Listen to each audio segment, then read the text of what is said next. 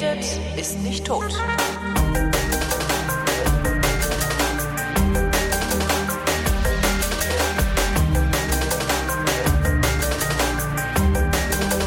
Willkommen zu einer völlig neuen Ausgabe der völlig neuen, neuen, äh, mit, alles mit, mit Alexandra Mit Holger Tobor.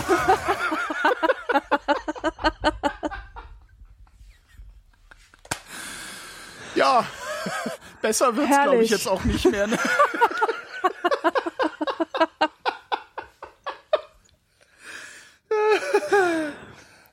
ja.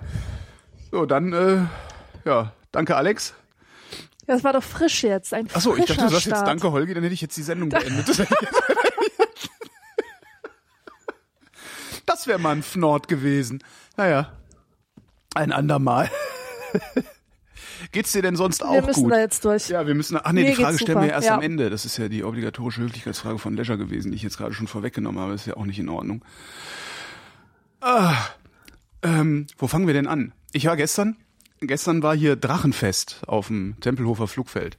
Was für ein Fest? Drachenfest. Da haben irgendwie Drachenfest. so, es gibt anscheinend gibt es eine Szene oder ein Milieu von Menschen, die echt große Drachen basteln. Also echt groß. Weißt du, Mhm. und so auch so so Mottodrachen, so Figurendrachen. Da schwebt dann so ein Fred Feuerstein in der Gegend rum und ein Super Mario und äh, äh, so große Kraken und sowas, die dann auch wirklich so ja wunderbar. mehrere Meter groß sind und so. Das war seltsam. Weil irgendwie hatte ich gedacht, die würden die Drachen vielleicht auch richtig steigen lassen, also richtig hoch, haben sie aber nicht, sondern Mhm. die schwebten dann so fünf Meter oder sowas über dem Boden.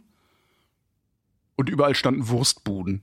Das hat mich ein bisschen irritiert, weil Okay. ich finde ja immer so, äh, ja, so Wurstbuden. Also es sah halt irgendwie ein bisschen kläglich aus, fand ich. So insgesamt. Aber äh, also eigentlich, also die Drachen waren schon spektakulär. Und lustige Leute. Also es waren halt lustige Leute da. Und unglaublich viele kleine Menschen. Also so viele kleine Menschen habe ich lange nicht gesehen. Warum? Das scheint so ein Kinderding zu sein, Drachen steigen lassen, ne? Ach, Kinder meinst du? Nicht Kleinwüchsige, sondern einfach nur Kinder. Ich habe jetzt gedacht, du wirst auf einer seltsamen Veranstaltung. Nein, nein, nein, nein, nein. Nein, da waren, äh, also ja, klein, nee, also, genau, lauter kleinwüchsige Menschen. Also, es war wirklich sehr interessant, wie viele kleinwüchsige Menschen da rumgelaufen sind. Jetzt habe ich dich komplett verwirrt, oder? Ja, Kinders halt. Ich denke jetzt an die Kinder, ja. Aber die waren alle vergleichsweise entspannt. Mhm. Man muss Es gibt doch diesen, es gibt doch diesen Bestseller, der auch zu einem Film gemacht wurde, der Drachenläufer. Weiß nicht, ob du das kennst. Ähm, spielt in Afghanistan in den 70ern und Nee. ähm, da gibt es auch wunderbare Aufnahmen. Stell dir einfach die afghanische Landschaft vor, diese karge, Mhm. wüstenähnliche Landschaft und hunderte von Kindern, die ihre selbstgebastelten Drachen steigen lassen in einem Wettbewerb. Wow. Das ist ganz toll. Und das ist echt oder ist das äh, nur Fiktion äh, und dafür? Das gab es. Also das, das war etwas, ähm, das war dort ähm, verbreitet, dieses, diese Drachenwettbewerbe, und dann haben die Islamisten das verboten. Mhm. Blöd, Weißt Männer. du, ja. Ja, klar. Rallye Ja. macht halt, äh, Rallye macht doof und schlechte Laune. Ja. Ja. Jetzt haben wir uns wieder runtergezogen. Die Sendung hat so lustig angefangen, jetzt das. Ja, komm, Oh, springen Mann, wir ey. auf das nächste Pferd. Das nächste Pferd ist welches?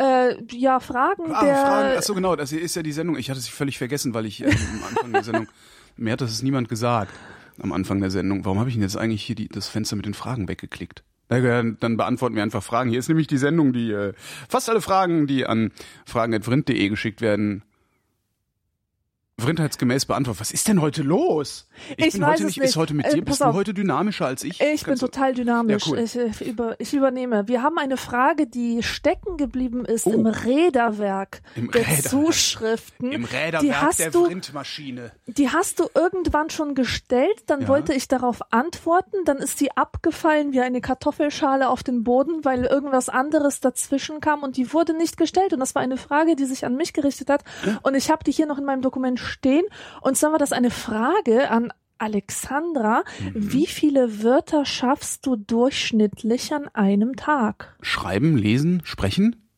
Der meint wahrscheinlich Lernen, schreiben, vergessen? schreiben, so, schreiben, schreiben. schreiben. Ähm, ja, das war eine Frage, die ich noch nicht beantwortet habe, deswegen wollte ich das jetzt machen. Sonst, Weißt du das? Kann man, kann man das überhaupt sagen?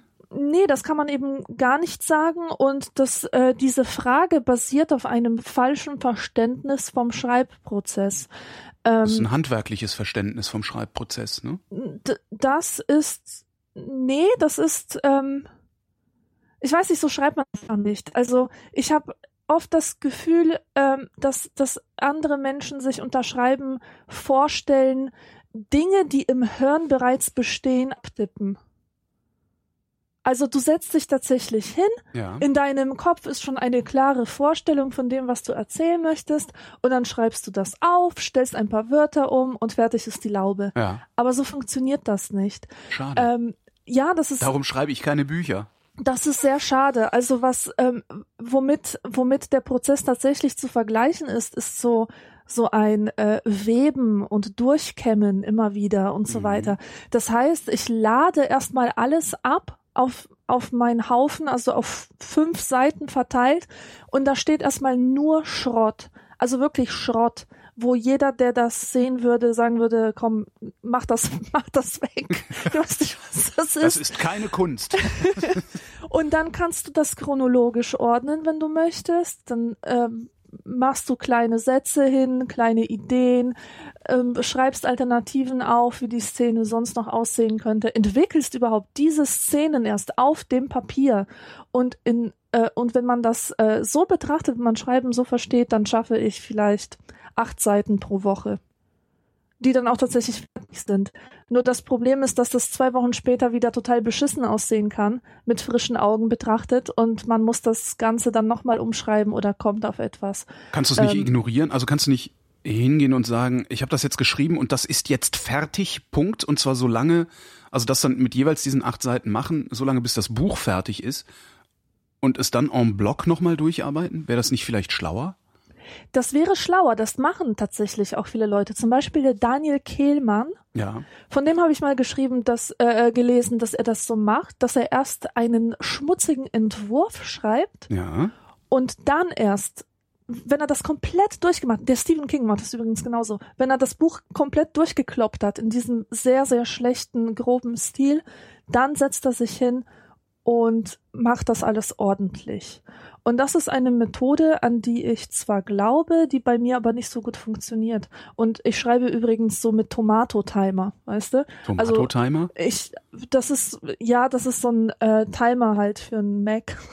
so ein, ähm, du hast also eine Tomate und die, die zeigt dir Arbeitsstunden an, die zählt, die zählt einfach die Stunden. Und ich schreibe vier Stunden am Tag. Und ich kann mir selber aussuchen, also das ist meine Selbstdisziplin jetzt, ich kann mir selber aussuchen, wann ich diese Stunden voll mache, aber ich muss sie voll machen. Und selbst wenn ich dabei nur starr vor dem Papier sitze oder vor der Seite, ich muss diese vier Stunden absitzen. Und der Mhm. Tomato-Timer sagt mir, wenn eine Work Period completed ist. Ja.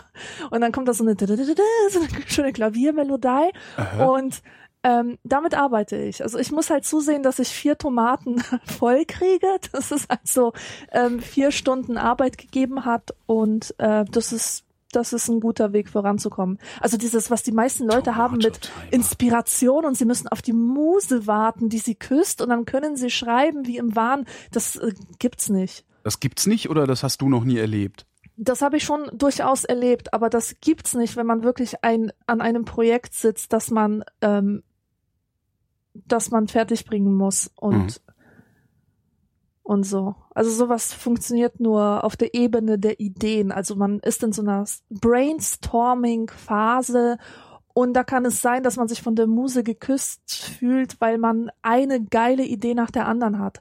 Aber das Problem ist, dass jede geile Idee auch angepasst werden muss.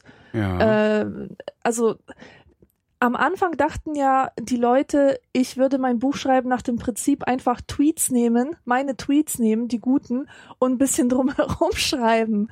Also, dass, dass man wirklich. ja, Ähm, sowas gibt's ja häufig. ähm, also ich meine, ja, diese ja, ja, ganze klar. Twitter-Literatur, Achtung, Literatur, wo ich auch mal Twitteratur- denke, sag mal, schämt ihr euch eigentlich nicht, da euren Namen drüber zu schreiben? Irgendwie einmal Tweets zusammenstoppeln und dann darüber schreiben, naja. Ja, ja. gut, aber. Ja, ja. Ähm, und äh, so funktioniert, so kann das nicht funktionieren. Du kannst nicht, du kannst nicht einfach Pointe an Pointe rein und dann erwarten, dass, dass die Leute das schlucken. Das ist ja so, als, als würdest du, ach, ich weiß nicht, als würdest du jemanden ganz viele Pralinen auf, in, in einer Suppenschüssel servieren und der muss die jetzt essen. Also es ist alles eine furchtbar komplizierte Sache. Ja, gut, das ist ja, das, das ist diese, diese, diese, diese äh, Bücher, die dann irgendwie so lustige Sachen auflisten das ist ja nur, das ist ja so Bahnhofsbuchhandlungszeug und was du jemandem schenkst, wenn du nicht weißt, was dem schenken soll, so Klolektüre halt, ne? Ja, aber ich meine jetzt nicht dieses, diese Aphorismensammlungen, äh, bei, bei, äh, also ich meine jetzt nicht diese Tweetsammlungen, wo du wirklich so diese kleinen Sprüche äh, zu lesen bekommst, mhm. sondern durchaus dieses Verständnis vom Schreiben, dass man eigentlich nur ein paar Witze auf Lager haben muss, Ach so.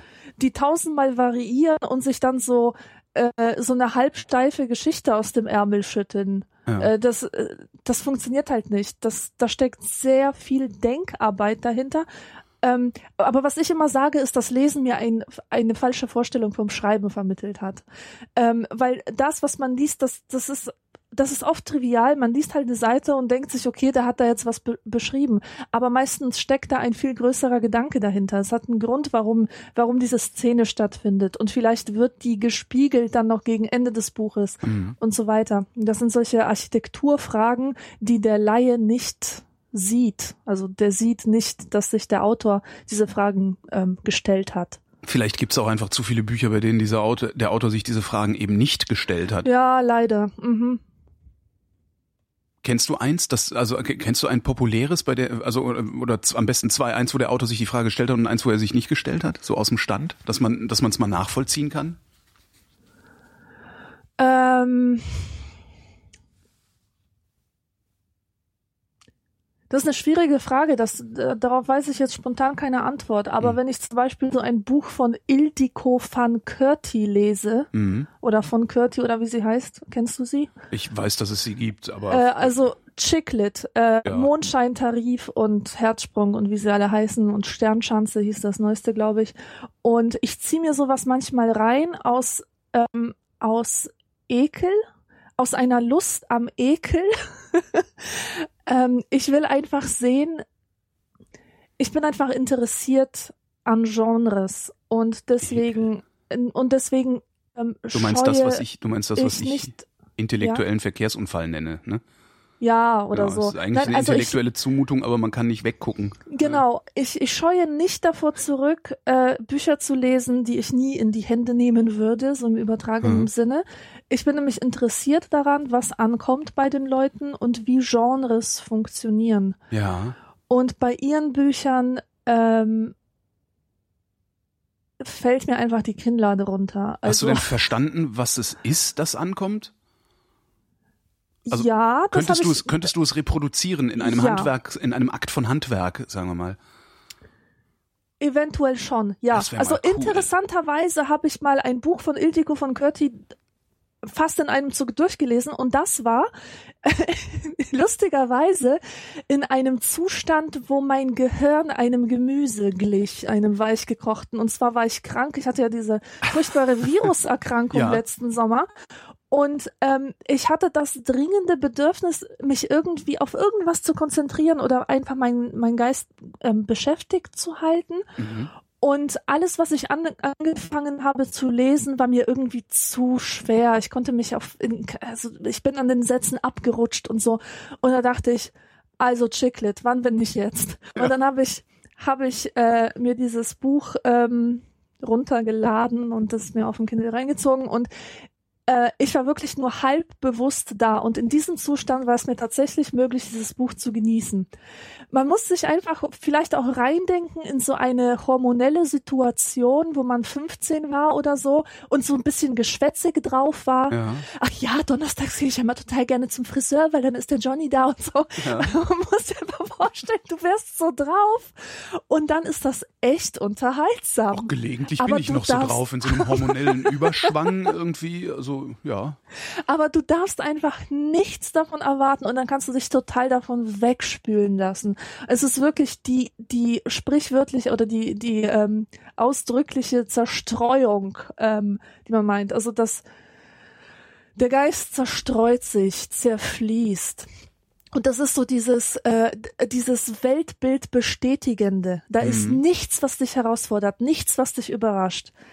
Ähm, so ein bisschen wie Musik von den Sportfreunden Stiller. Ja. oh Gott. Ja, genau, so ist das. Ja, das ist du so, kannst mitsingen, ja, du kannst ja, die Gedanken so null, mitlabern. Null Metaphorik. Also ja. das, das habe ich bei den Sportfreunden Stiller immer. Ich höre das und denke mir, ja, äh, und? Wahrscheinlich ist das genau dasselbe. Ja.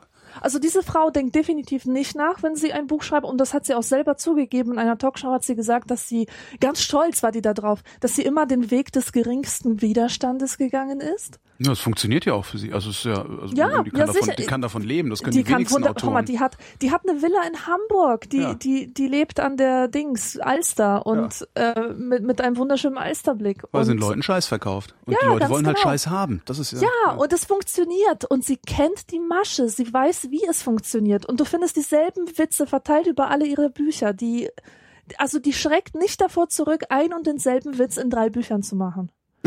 Das ist zum Beispiel etwas, das, das, wofür ich mich sehr, sehr schämen würde. Naja, dafür sagen die Leute dann wahrscheinlich, haha, sie hat so tolle Markenzeichen. Ja, genau. Ja.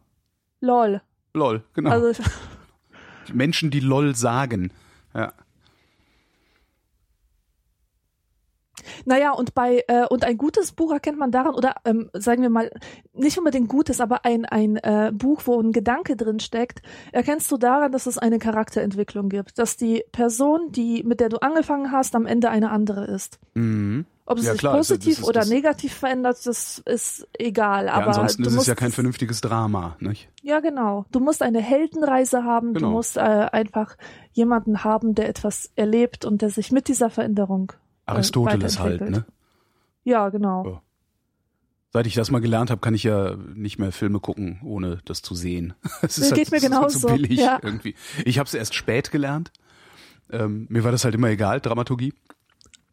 Jetzt äh, weiß ich's und jetzt, äh, ja, Mist.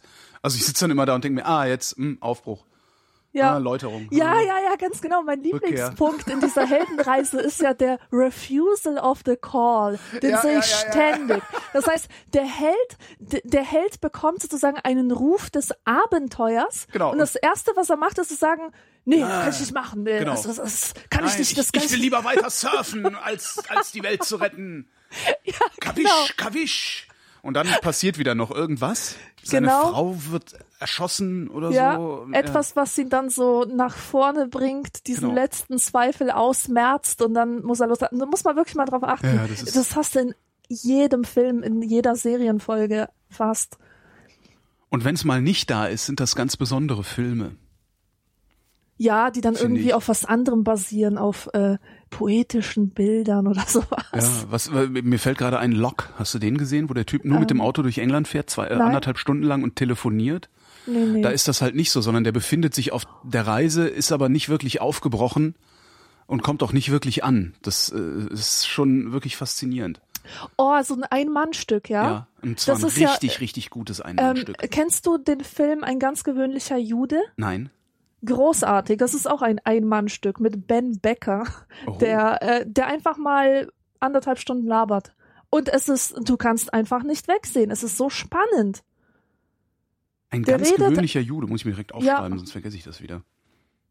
Ein ganz, ganz fesselnder Film. Ich war total geflasht davon. Also Lock ist es übrigens auch. Ich finde den finde ich auch super, aber den darfst mhm. du nicht auf Deutsch gucken. Okay, ja. Weil auf Deutsch kann Film, der nur schlimm ja. sein. Also das, das, ja. Ähm, kommen wir zur nächsten Frage, die kommt nämlich von Michael. Eine Frage, die einer Situation aus der Serie The Killing entsprungen ist. Die Szene hat mich sehr lange beschäftigt. Ein Arbeitskollege von Ihnen, kein Freund von Ihnen, erleidet einen Unfall. Anschließend ist er von der Hüfte abwärts gelähmt. Da der Arzt sich weigert, bei ihm zu sein und die Angehörigen noch nicht eingetroffen sind, wenn er aus der Narkose aufwacht, sind sie zufälligerweise der Einzige, der ihn in diesem Moment über seine Lähmung aufklären könnte. Sich dem stellen oder unauffällig verschwinden? Was würden Sie tun? Ich würde verschwinden. Ich nicht. Der muss es ja sowieso irgendwann erfahren. Mhm. Ich sehe mein Verschwinden als die verantwortlichere Alternative, auch wenn das auf den ersten Blick vielleicht kontraintuitiv erscheint. Mhm. Denn ähm, stell dir vor, du befindest dich in einem Moment von großer Verletzbarkeit. Ja. Du stehst kurz vor der, ähm, vor der Information, dass deine Identität einen Verlust erleiden wird oder ein mhm. Teil deiner Identität. Ähm, möchtest du das von einem Fremden erfahren, beziehungsweise von einem Menschen, den du nur so lala kennst? Also ähm, möchtest du dir diese Blöße geben vor jemandem, der vielleicht nur deine öffentliche, deinen öffentlichen Auftritt kennt? Ähm, oder möchtest du das lieber von jemandem erfahren, der dich schon in intimen Momenten erlebt hat, der, der dir nahe steht? Ähm, ich glaube, wenn ich in so einer Situation wäre, ähm, wo ich etwas erfahre, was meine Emotionen sehr auffühlen könnte, äh, würde ich sie nicht gerne jemanden zeigen, der, äh, den ich nur so vom, vom, ähm, vom Sehen kenne. Ich also, und da finde ich den Fremden, wenn ich, wenn ich eine Fremde wäre, könnte ich das eher machen. So der Polizist, der irgendwie der Familie sagt, dass ja. der Vater verunglückt ist oder so. Äh, als Fremder könnte ich das eher tun als zum Beispiel als Arbeitskollege, wo man so ein unsicheres Verhältnis zueinander hat. So, ähm, ich, also ja, nee, also das, die, also das hat ja zwei Komponenten jetzt. Ähm, einmal, ich glaube, mir wäre es egal, wer es mir sagt, Hauptsache man sagt's mir. Mhm. Und zwar direkt, ohne dass ich selber drauf kommen muss. So, ich mag gerne klare Verhältnisse, egal wie die zustande kommen. Ähm, und das andere ist, also das, das heißt, es, also ich, ich hätte halt nicht das Problem. Also klar wäre es natürlich schön, wenn ich mich dann bei, bei, bei äh, Vertrauten ausheulen könnte, wenn ich dann heulen müsste, was ich nicht weiß, ob ich das täte. Es ist natürlich auch eine sehr schöne, also das ist so theoretisch gerade. Ich glaube, wenn man, wenn man nicht in so einer Situation ist, aufzuwachen und äh, gelähmt zu sein, äh, ich glaube, da kann man überhaupt nicht sinnvoll drüber nachdenken. Das ist, äh, na egal. Ähm, also das eine wäre, äh, ich würde es halt gerne wissen. Ähm, ich will fast alles wissen und zwar sofort und auch unverblümt. Und das andere ist, dass ich mit meinen Arbeitskollegen, also ich, ich finde meine Arbeitskollegen nicht so fremd, dass ich in einer Ausnahmesituation nicht auch vor denen zusammenbrechen können würde. Okay. Mhm. Aber das muss natürlich, ist das wahrscheinlich auch wirklich berufsbedingt, weil wir, ich glaube, dieses, dieses Mediending, das ist ja zumindest ist es ja äh, ein, ein Schaffungsprozess. Also wir schaffen jeden Tag irgendwas mehr oder weniger Neues oder anderes. Und ich glaube, wenn man gemeinsam irgendetwas schafft, dann ist das nochmal was anderes, als wenn man gemeinsam weitgehend entfremdet vom, von seiner Arbeit oder von seinem Produkt irgendwo, weiß ich nicht, an einem, an einem Auto den rechten Blinker montiert oder so. Und der Typ, der den linken Blinker montiert, der hat den Unfall gehabt. Da war, ich, ich weiß ja. es aber auch nicht. Ich weiß auch ehrlich gesagt nicht, wie das mit so Industriearbeitsplätzen ist, ob die sich da nicht auch vielleicht sehr nah sind. Ich, also, also ich habe bei diesem Beispiel tatsächlich im Kopf gehabt, Anzugträger, die in einem verglasten Gebäude immer so aneinander vorbeilaufen und, und mhm. sich misstrauisch ansehen, äh, die einfach äußerlich den Schein wahren und ihr Innerstes verbergen. Wenn ich mir solche Leute in so einer Situation ja. vorstelle, dann äh, ist mir der Gedanke ganz unerträglich, dass ich von, von so jemanden erfahre, dass ich gelähmt bin. Aber wie da die Arbeit, wie, wie die, wie die Arbeit in, in also wie die, wie die Schlipsträgerfraktion äh, existiert, das kann ich überhaupt nicht beurteilen. Also das, ja. ich meine, man kann halt sich Stromberg angucken. Ähm, da sagen mir oder haben mir bisher alle, die in ähnlichen Verhältnissen arbeiten, also so ne Sozialversicherung, Versicherungsbüro, mhm. Bank, bla, die sagen halt alle, das ist so. Echt? Das ist natürlich extrem zugespitzt. Ja, also das, was in einer Folge Stromberg passiert, passiert in einem normalen Büro innerhalb eines Jahres. Aber wenn man ja. das, wenn man das wirklich ähm, kondensiert, dann ist das so. Ja, du hast irgendwie so einen Arschlochchef, der eigentlich eine totale Hohlbratze ist, äh, nach oben gestolpert und äh, jetzt alle drangsaliert, weil er sich für lustig hält. So, das ist halt relativ normal oder scheint relativ normal zu sein.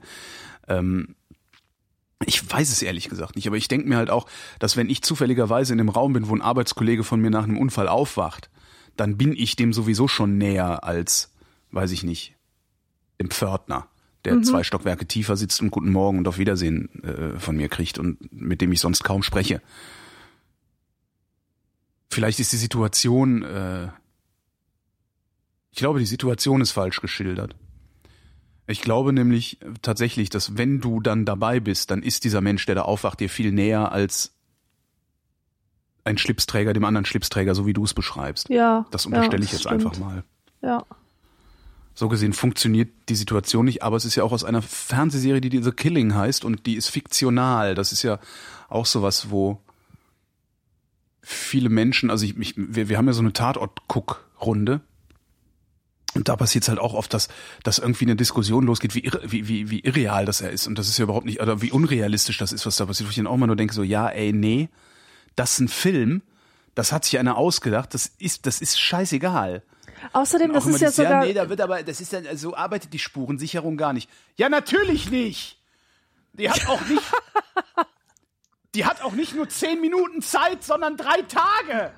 Ja, ja. Und, ich mich auch, vor allem diese, diese Szenen, die sind, die sind eigentlich, je- je unrealistischer, je theoretischer sie sind, desto geiler finde ich die eigentlich. In einer Folge von Dr. House, ich kenne das nur als Beispiel, das ein anderer mir gegeben hat, ich schaue die Serie nicht, ähm, äh, gibt es aber den Fall, dass jemand im Krankenhaus liegt und fest entschlossen ist, seine sämtlichen Organe zu spenden, aus so einem utilitaristischen Gedanken heraus, dass das Wohl von so vielen Menschen wie möglich seinem individuellen Wohl ähm, überlegen ist. Ja. Und ähm, wahrscheinlich hat es so einen Menschen nie gegeben, der einfach mal sagt, ähm, ich bin kerngesund und ich gebe jetzt aber alle meine Organe weg. Oder es ist einfach nicht der Alltag in einem Krankenhaus und, und so, aber. Mhm. Darfst in, aber halt in, nicht mit in medizinischem Personal gucken, weil die sagen dann halt, naja, das ist ja völlig unrealistisch. Das würde ja, Ja, keiner ja machen. Äh, genau. Aber es ist einfach interessant, über diesen Fall nachzudenken. Was wäre, wenn? Wenn man das einfach ein, als, als philosophisches Denkspiel nimmt. Und insofern finde ich das sogar sehr gut, wenn, wenn so etwas in Serien äh, gezeigt wird. Das einfach Einzige, wo ich mich immer aufrege, ist, und das ist halt auch so eine Tatort-Spezialität. Ich weiß auch nicht, was die Scheiße immer soll. Da ist halt immer noch so eine, so eine Moralkomponente drin, so ein erhobener Zeigefinger, weil die Kommissarin ja alleinerziehend ist und die Tochter jetzt mit Nazis rumhängt. Oder so, wo ich immer denke, könnt ihr diese Scheiße nicht mal rauslassen, ihr, ihr Langweiler. Das ist halt, ah. Tatort ist echt langweilig, das ist echt schlimm. Und Ja, alle voll- gucken's, alle gucken's. Ja, Wieso? warum? Ja, Ich intellektueller. Verkehrsunfall. Intellektueller Verkehrsunfall. Das ist meine, meine Erklärung für die meisten Sachen. Also damit kann ich gut leben. Wahrscheinlich habe ich völlig Unrecht, aber ich kann damit gut leben, dass ich mir sage, nee, ich bin ja was Besseres. Weil das bedeutet das ja letztlich. Ne? Ich bin ja Mhm. in der Lage, den intellektuellen Verkehrsunfall zu beurteilen. Das macht mich besser als euch, die ähm, gaffend äh, da an der Seite stehen oder langsamer werden auf der Autobahn. Ja, aber weißt du, Ta Tatort schauen, was, was ich jetzt mir so zusammen recherchiert habe, Tatort schauen, das ist so wie Clubbing für, für Leute, die nicht so auf Clubbing stehen. Da ist es nicht so wichtig, was man sich anguckt, sondern mit wem, in Richtig. welchem sozialen Zusammenhang. Das ist halt ein Lagerfeuer. Ja, genau. Gemeinschaftserlebnis ist tatsächlich ein echtes Gemeinschaftserlebnis, das, das äh, wirklich einen, einen, einen festen, ein, eine feste Zeit hat. Also Sonntag, und es ist halt auch der perfekte Tag, Sonntag 20.15 Uhr. Da hast du Ja. sowieso nicht mehr so viel zu tun oder, oder Lust, nochmal irgendwo äh, groß auszugehen, weil die meisten müssen ja doch montags um 6 Uhr aufstehen und irgendwo buffen gehen. Also es ist das wahrscheinlich, ja. Und, und halt, ich glaube aber, es ist halt wirklich auch dieses, dieses äh, Verkehrsunfall-Ding. Weil die meisten Tatorts, Tatorts, Tatorte sind schlecht. Also wirklich, das ist äh, streckenweise, denke ich, frage ich mich wirklich, wer, wer diese Drehbücher abnimmt.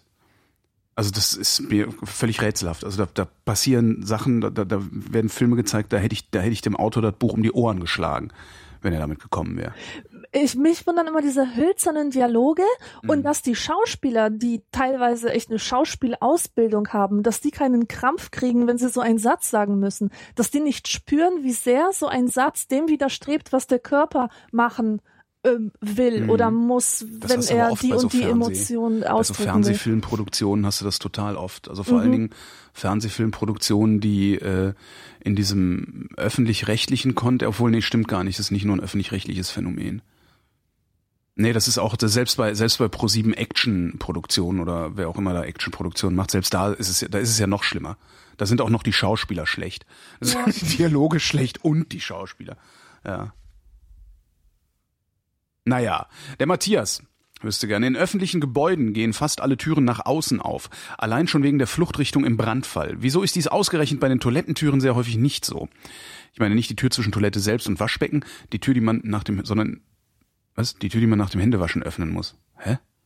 Ich meine nicht die Äh. Tür zwischen Toilette selbst und Waschbecken. Also er meint nicht die Toilettentür, er meint Also nicht nicht die die, Stalltür. Die Stalltür, sondern die Klotür.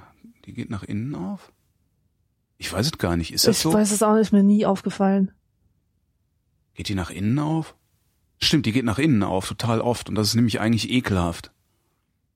Weil ich halt keinen Bock habe, nachdem ich mir die Finger gewaschen habe, in die, in, in, in, in die Pisse zu packen, die der Arsch vor mir, der sich nicht die Finger gewaschen hat, weder vorher noch hinterher, die, die er am Türgriff hinterlässt. Stimmt, das ist mir schon häufiger aufgefallen. Er hat recht. Eigentlich möchtest du eine Tür haben, die nach außen aufgeht, damit du sie mit dem Fuß auftreten kannst. Mhm. Also das ist eigentlich immer so der Moment, wo ich denke, ja toll, jetzt habe ich irgendwie die Finger gewaschen, jetzt bin ich halbwegs bakterienfrei und jetzt packe ich genau den Griff an, der äh, ja an dem die Bakterien von Herrn Schneidereit hängen. Wer weiß, wo der seinen Löres hängen gehabt hat zuletzt. Ne? Löres. Aber warum ist das so? Ah. Warum gehen Toilettentüren nach innen auf? Und we- wen fragt man denn da? Weiß nicht, Architekten. Keine Ahnung, bauen Architekten Toilettentüren? Toilettenarchitekten. Scheißhausarchitektur. en gros. Ich habe keine, warum ist das so? Warum gehen Toilettentüren nach innen auf? Damit man hin, damit man reineilen kann. Weil man es ja immer eilig hat. Man, Mhm. so öffentliche Toiletten besucht man ja eigentlich immer nur, wenn es nicht anders geht. Finde ich. Also ich gehe auch Ja. so, ne, so im Kino, im irgendwie, also sowas, ne, wo viele Menschen hingehen. Im Restaurant ist mir das nicht so, habe ich nicht so Probleme, aber so sonst gehe ich eigentlich immer nur auf so öffentliche oder halböffentliche Toiletten, wenn, wenn's, wenn ich muss und nicht, wenn ich es für Naja. sinnvoll erachte, mal nochmal aufs Klo zu gehen. Ich denke, es ist einfach eine Türkonvention. Die meisten Tier, äh, Türen gehen nach innen auf. Und warum soll man dann die Leute irritieren, wenn sie plötzlich nach außen aufgehen? Stimmt, es sind eigentlich immer nur die Gebäude, Weißt du, da hat einfach jemand nicht, nicht tief genug gedacht. ja. Stimmt, in meiner Wohnung gehen auch alle Türen nach innen auf. Auch die Tür, Ja. die in meine Wohnung führt. Das ist wirklich nur die Haustür, die nach außen aufgeht. Mhm. Weil, und damit hätten wir die Antwort, weil nur Haustüren nach außen aufgehen. Ja. Tori fragt, was machst du denn da jetzt? Also, hast du, hast du wolltest die Pause überbrücken, indem du ein bisschen Stromgitarre spielst, ja?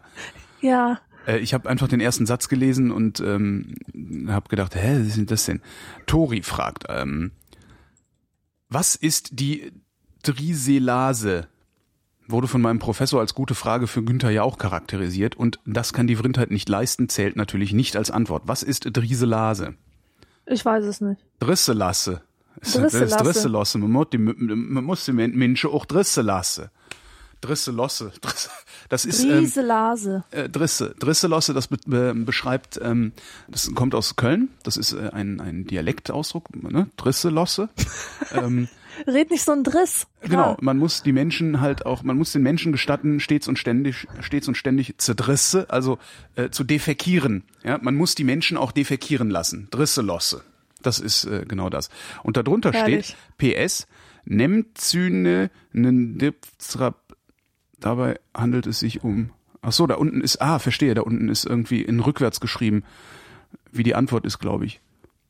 Aber mir ist es jetzt zu anstrengend, das rückwärts geschriebene zu lesen. Außerdem haben wir darauf ja schon eine Antwort gewusst, weil wir nämlich uns echt auskennen. Echt Ja. auskennen. So, Anna.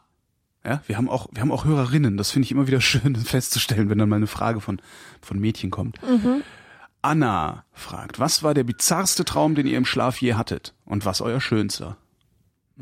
Ja, lol, einen bizarren Traum weiß ich noch ganz genau, den hatte ich mit 15 und fand, fand den so geil, dass ich den aufgeschrieben habe. Wow. Und äh, in, also ich schreibe ja oft Träume auf, aber den habe ich mir so richtig schön aufgeschrieben. Ich war im Wald spazieren. Dort fand ich eine kleine Robbe von der Größe eines Tampons. Die war Mhm. ganz winzig. Eine winzig kleine weiße Robbe. Und ich habe sie mit nach Hause genommen. Dort habe ich sie in mein Zimmer getan und habe mich schlafen gelegt. als ich aufgewacht bin, ist die Robbe geschmolzen. Das heißt, ich fand eine Lache vor, in der so zwei Wackelaugen lagen.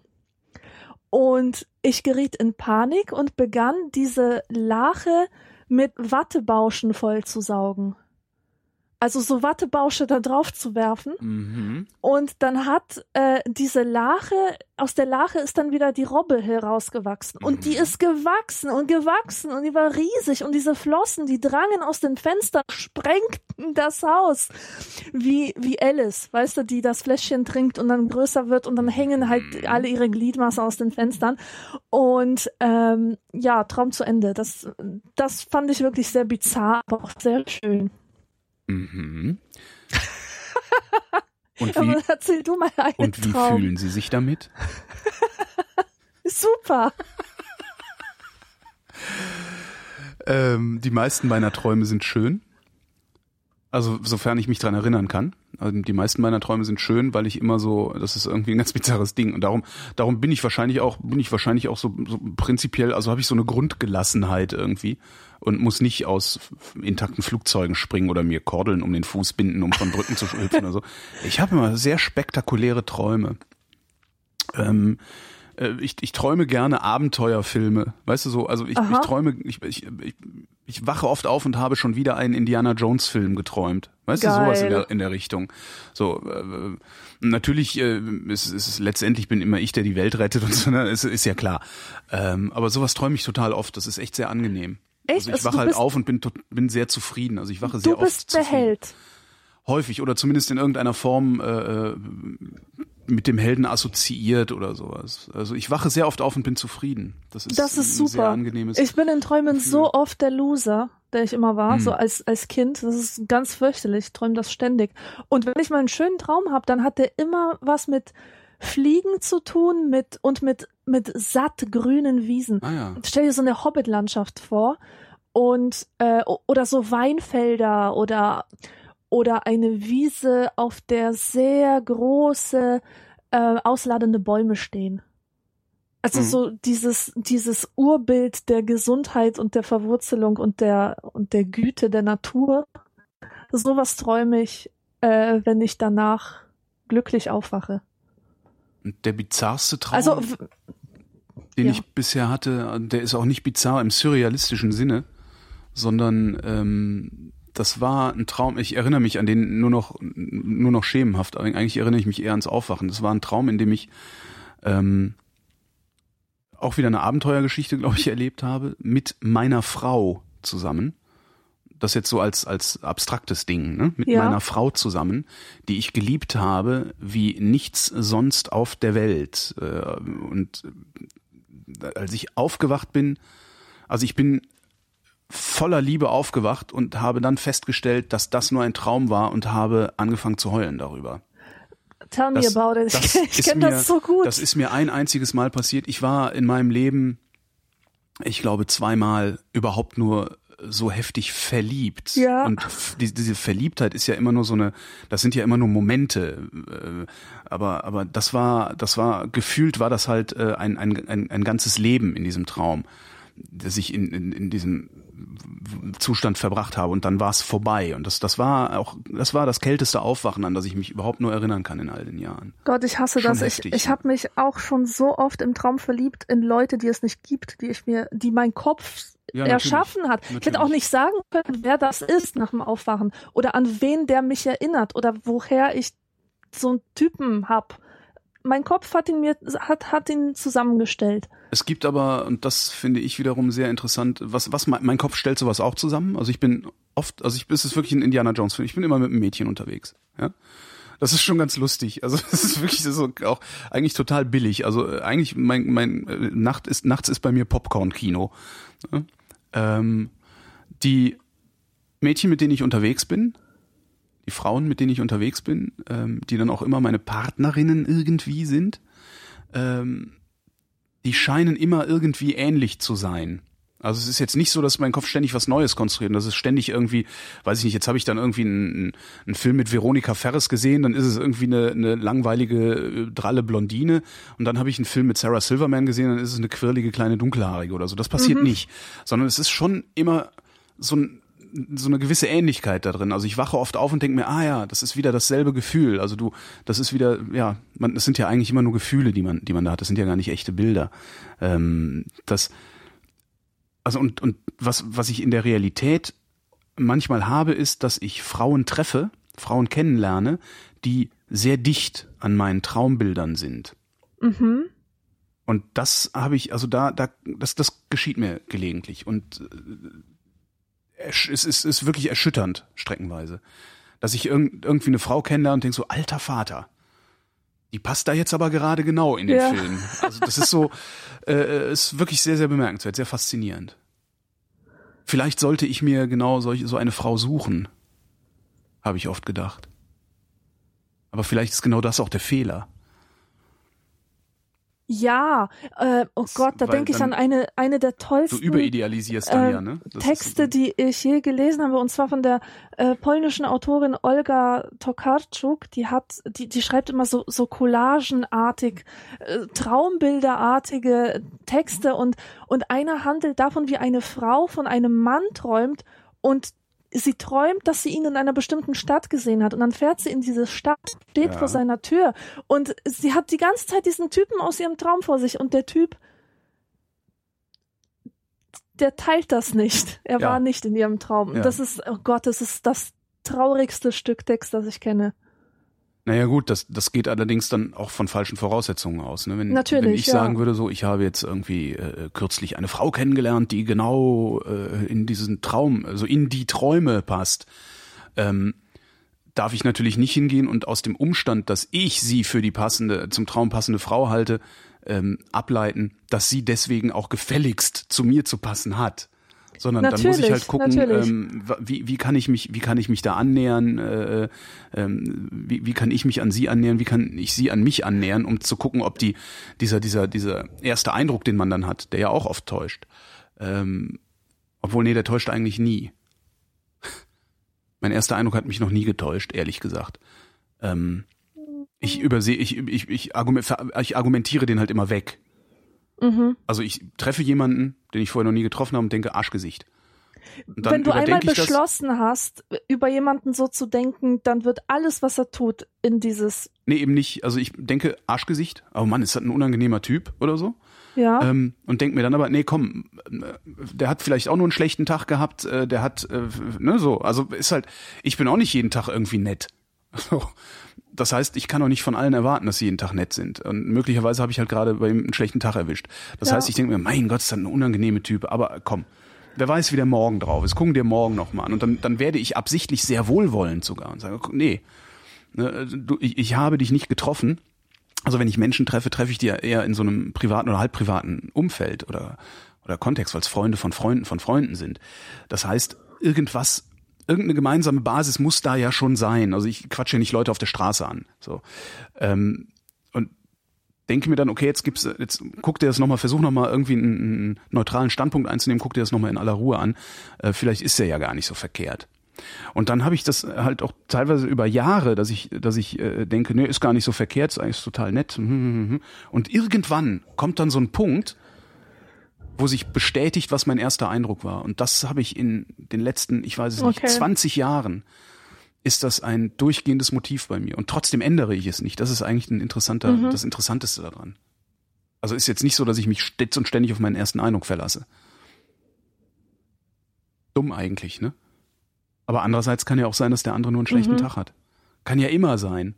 Und vor allen Dingen fällt mir ja dieser, diese, diese Fehlannahme sein, oder diese Fehleinschätzung fällt mir ja auch immer nur da auf, also bei den Leuten, bei denen ich mich nicht auf den ersten Eindruck verlassen habe. Gibt ja auch genug Leute, die ich kennenlerne, wo ich denke, oh, ist aber mhm. eine nette Person.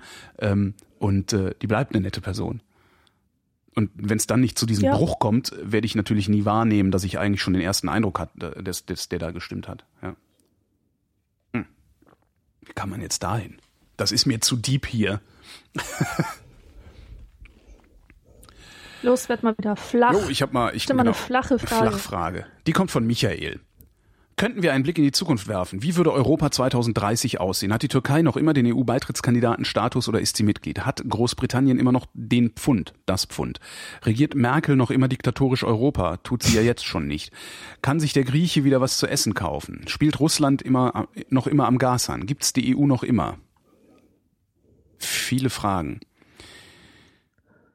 Ähm, auf die es keine Antwort gibt. Und zwar Sehr nicht eine viele einzige. Fragen. Das sind sehr viele Fragen und sie beschäftigen sich alle mit etwas, das in 15 Jahren ist. Äh, niemand kann in die Zukunft sehen. Niemand kann in die Zukunft sehen. So. Gab es letztens Ja. auch irgendwo so einen Zeitungsartikel Ja. irgendwo wieder. Können wir die Zukunft voraus, äh, können wir die Zukunft vorhersagen? Und dann riesig Text darunter, wo ich auch dachte, äh, wieso schreibt ihr so viel Text? Nein, kann man nicht. Punkt. Geht nicht. Fertig. Du kannst sie nur, du Genau. kannst sie machen. Du kannst halt, du Ähm, kannst, ich es hab- gibt sehr viele Zukünfte und du kannst davon eine machen. Aber vorhersagen kannst du sie nicht. Ansonsten würden wir sie vorhersagen, uns hinsetzen, warten, dass sie eintritt. Ja. Und alleine, dass wir warten, verändert sie schon wieder. Ich finde es überhaupt erstaunlich, dass wir als Menschheit immer denken, dass die Zeit, in der wir gerade leben, jetzt immer so bleibt oder Ja. sich irgendwie geringfügig verändert. Mhm. Ähm, zum Beispiel die, die Vorstellung, dass, ähm, dass das antike Griechenland, diese großartige Zivilisation, dass, dass das mal Leute werden, die bei uns schnorren müssen, ja. Das, das mussten wir dir mal reinziehen. Also das, das hätten die ja vor, ähm, vor, wie lange ist es her? Vor 3000, 4000 Jahren äh, hätten die das nicht gedacht, nicht Ja. vorhergesehen. Und ich wünsche mir auch mal so eine, so eine Testapokalypse herbei, ähm, die einfach mal den Leuten vor Augen führt, wie schnell eine Zivilisation untergehen kann oder wie schnell das, was man für, für ähm, eine Errungenschaft hält, wie schnell das alles obsolet werden kann. Na, da brauchst du dich Ähm, nur mal, da hier, brauchst du dich nur mal mit ähm, äh, Menschen zu unterhalten, die in der DDR schon erwachsen waren. Die meisten von denen haben auch gedacht, das Ja, bleibt genau. jetzt so, nicht? Und äh, das ist halt nicht Ja, so. sicher. Und das ist, ist ich finde das ganz spannend. Und was ich am spannendsten daran finde, ist, dass nach dieser, ich, nach dieser quasi Apokalypse, ich glaube, für viele DDR-Bürger war das apokalyptisch. Zumindest ähnlich disruptiv, sagen wir mal so. Ähm, Mhm. Interessant ist halt, dass ab, also es gibt natürlich gibt's es gibt Wendeopfer und Wendeverlierer. Die sehen das sicherlich nicht so, aber die, die ihr Leben auf die Reihe gekriegt haben danach, wie auch immer und egal auf welchem Wohlstandsniveau auf die Reihe gekriegt haben, haben mir bisher alle irgendwie gesagt, so schlimm ist das gar nicht. Das fand Mhm. ich eigentlich das bemerkenswerte. Das ist nicht so schlimm, wenn so ein System zusammenbricht. Geht halt hinterher auch weiter. Die Straßen sind ja noch da Ja. und die Häuser, in denen wir wohnen. Es gibt dieses- Es gibt dieses wunder wunderschöne Bild, ich liebe es einfach, von, von dem äh, römischen Philosophen Boethius, Mhm. äh, vom, vom Rad des Schicksals, Rad der Fortuna. Und ähm, dieses Bild besagt ja nichts anderes als, freu dich nicht, nur gerade oben sitzt und ein König bist, Mhm. denn das Rad dreht sich weiter und dann wirst du davon zermalmt. Und derjenige, der gerade zermalmt wird, für den wird es wieder aufwärts gehen. Und das ist, das ist genau dieser Trost der Philosophie, wie diese Schrift heißt, wo er das, wo er das sagt, äh, die, die den, denen, die sich was einbilden auf das, was sie haben, so ein bisschen die Demut beibringen soll und denen, die nichts haben, Hoffnung machen soll. Wobei diejenigen, und, die was ähm, haben, ich, ich, weiß nicht, das ob, auch ständig im, ich weiß nicht, ob Boethius das Ja. vorausgesehen hat oder, oder mit bedacht hat, dass diejenigen, die viel haben, ähm, halt auch diejenigen sind, die eine Welt in einer solchen Weise gestalten können, dass sie weiterhin viel haben und diejenigen, die unten sind, auch unten bleiben. Das erleben wir ja gerade. Der Kapitalismus macht das möglich. Ja, klar. Also Boethius war selber ein, ein sehr wohlhabender Mann Ja. und er hat dieses Zeug geschrieben, da saß er im Gefängnis Ah, und ja. war zum Tode verurteilt. So hat sich sein Geschick verändert. Und er hat eben die, ähm, die Lady Philosophy, die ihm dann erschienen ist, im, also in diesem Text, gefragt, wie kann es sein? Wie kann es sein, dass ein Mensch von meinem Stande, ein Mensch, der so gelebt hat wie ich, dass der jetzt auf seinen Tod wartet? ja. und dass er jetzt so ein Unglück erleben muss. Und da erklärt ihm diese, diese Philosophie, diese Pers- Personifizierung, dass äh, er überhaupt kein Recht hat zu verlangen, dass er oben bleibt. Und weißt du, das ist eine Sache, da habe ich mich richtig gefreut, wo ich das gehört habe, wie du mit dem Tobi über die Vertriebenen gesprochen hast. Ja. ähm, über diese, diese, diese ewiggestrigen Vertriebenen, die, die ihr individuelles Vertreibungsschicksal als etwas so Besonderes sehen, mhm. dass jetzt die ganze Welt irgendwie auf sie gucken soll, weil sie in den 40ern vertrieben wurden aus Polen oder was weiß ich. Und dass sie meinen, sie hätten ein größeres Recht auf Heimat ja. als, ähm, als die Flüchtlinge, die, die jetzt kommen oder so. Ja. Dass überhaupt sich ein Mensch einbildet, er hätte irgendeinen Anspruch darauf, dass es ihm gut geht oder dass, dass er auch in, in seiner ähm, in seiner Position bleibt. Mhm. Und da kommt eben diese Fortuna ins Spiel, die einfach alles zermalmt, die einfach über alles hinwegrollt und äh, den Menschen aufzeigt, wo sie, wo ihre Grenzen sind. Natürlich hast du recht mit diesem kapitalistischen System und so weiter, ne? Das ist, aber auch da, aber das, das, das gab es ja in dieser Form damals nicht. Ja.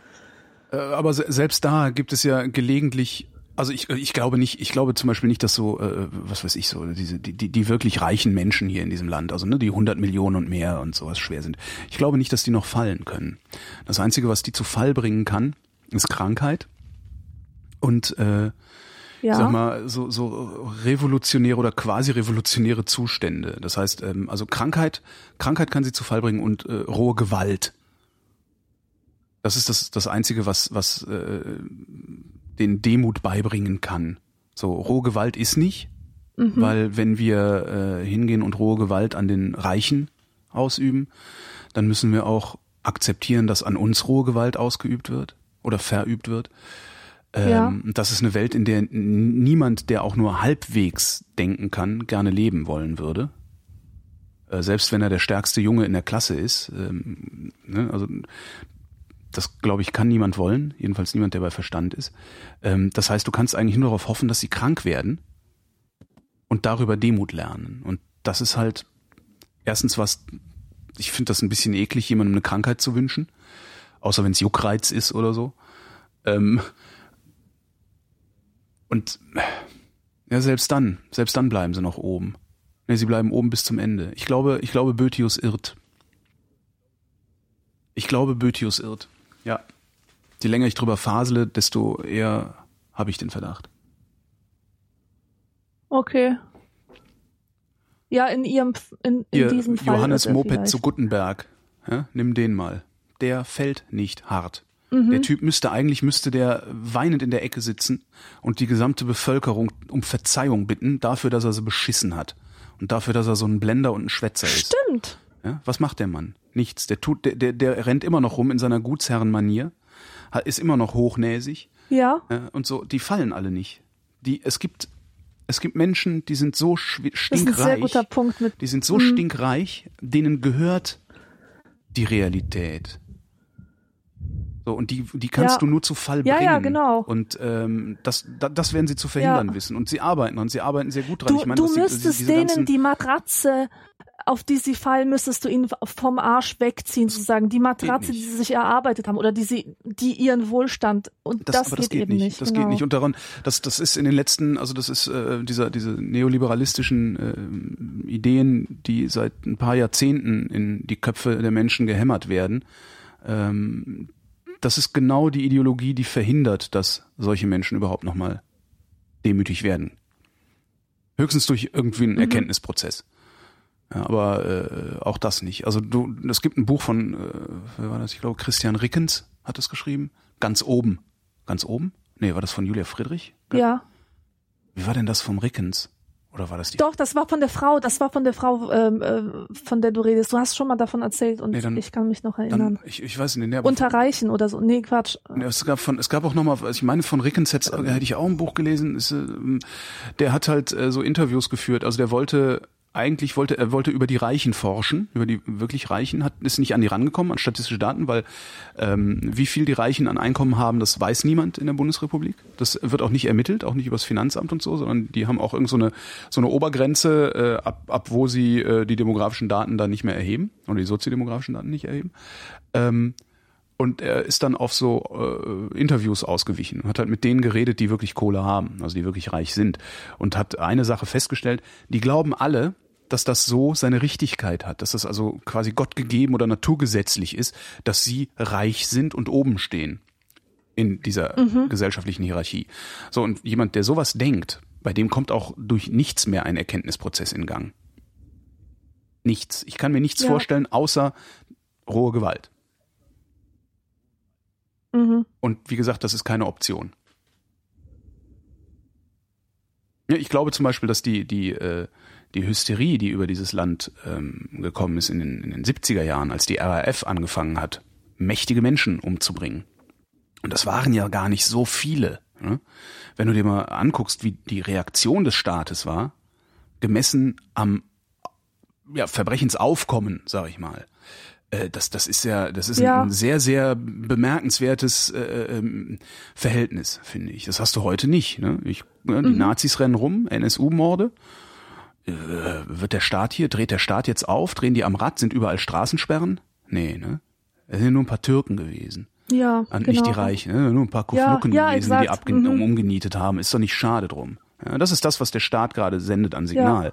Wenn du das nämlich dann vergleichst mit, mit äh, äh, da sind nämlich nicht nur ein paar Ausländer äh, umgebracht worden von irgendwelchen Nazis, sondern da sind halt ein paar Leute aus der Oberschicht umgebracht worden von irgendwelchen, Mhm. die das zumindest im Namen einer besseren Gesellschaft getan haben. Was natürlich auch nicht deren, deren, äh, deren Bestreben war, das waren halt Psychopathen. Ja, die, die, die haben halt irgendwie einen an der Waffel gehabt, diese RAF-Hanseln. Aber letztendlich haben die diese Reichen, also die, die, die nicht Demütigen, in Angst und Schrecken versetzt. Und das hat funktioniert. Mhm. Zumindest haben sie reagiert. Ganz anders als bei dem NSU-Morden. Ja, ja. Da hat sich erst der Türke gegenseitig erschossen. Das macht er ja den ganzen Tag. Der hat ja, das ist ja so, das, das ist ja, das ist schon ganz interessant. Aber wenn, wenn du, wenn du äh, Aufsichtsratsvorsitzenden, also der Elite des Landes, ans Leder gehst, dann steht der Staat auf. Das heißt, er gehört ihnen auf eine bestimmte Weise.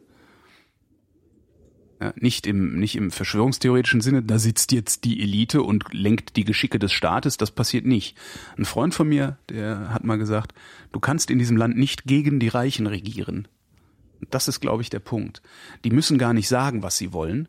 Es gibt einen vorauseilenden Gehorsam der drei Gewalten den Reichen gegenüber. Davon bin ich überzeugt.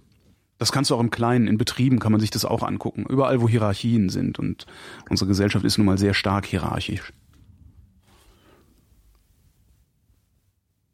Das war der Blick in die Zukunft. Daniel wüsste gerne. Lasst ihr auf einer Brezel das Salz und esst es mit oder poolt ihr es ab?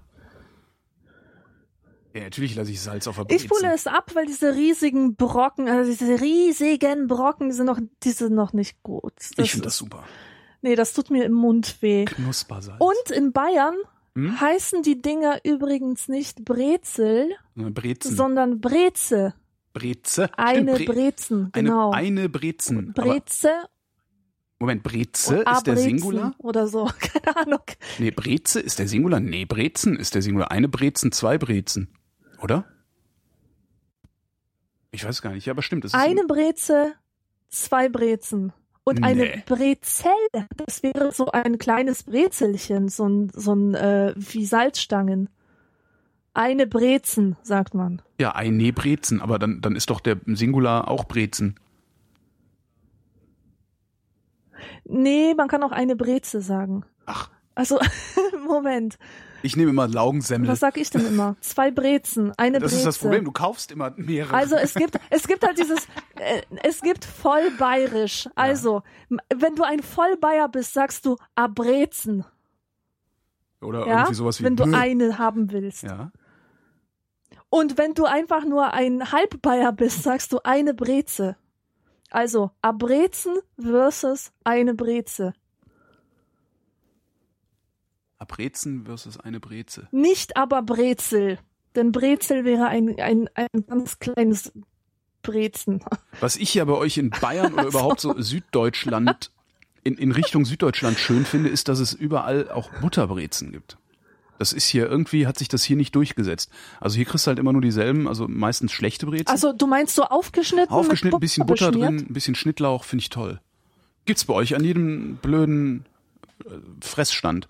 Hier nicht. Ja, ja, ich weiß. Ich weiß. Ich mag das aber nicht so. Ich finde das immer ein bisschen komisch. Jedes Mal, wenn ich mir eine Butterbreze kaufe, denke ich, die wäre irgendwie innen drin so schön butterig oder, Aha. äh, oder so. Und, und ich vergesse immer, dass, dass, es, dass es einfach nur bedeutet, dass die mit Butter bestrichen Ja. ist. Und dann bleibt diese Butter immer an den Fingern kleben. Das Und- stimmt, Äh, Stimmt, die geben ich sich halt keine nicht. Mühe beim Bestreichen. aber mit Schnittlauch ist super geil. Ja. Es gibt in, Fra in, in Ja, Frankfurt, genau. in Hamburg am Hauptbahnhof habe ich den schlimmsten Laden aller Zeiten gefunden. Das ist ein Stand, der nur Franzbrötchen verkauft und das in allen möglichen komischen Geschmacksrichtungen. Also so alles. Also Was sind denn Franzbrötchen? das ist Was so, sind das, sind, das ist so eine, eine Art Brötchen aus einem äh, lockeren Zimtschneckenteig. So in etwa. Also wie eine, Ach, also krass, Zimtschnecken, okay, Zimtschnecken sind weiß ja immer ein wieder. bisschen Mhm. fest und diese Franzbrötchen sind lockerer. Ähm, und ja, und das gibt's dann halt Mhm. so als normales Franzbrötchen mit, äh, mit Macadamia, mit Erdnüssen, mit Mandeln, mit Karamell, mit Schoko, mit weiß ich nicht was, das ist die Hölle.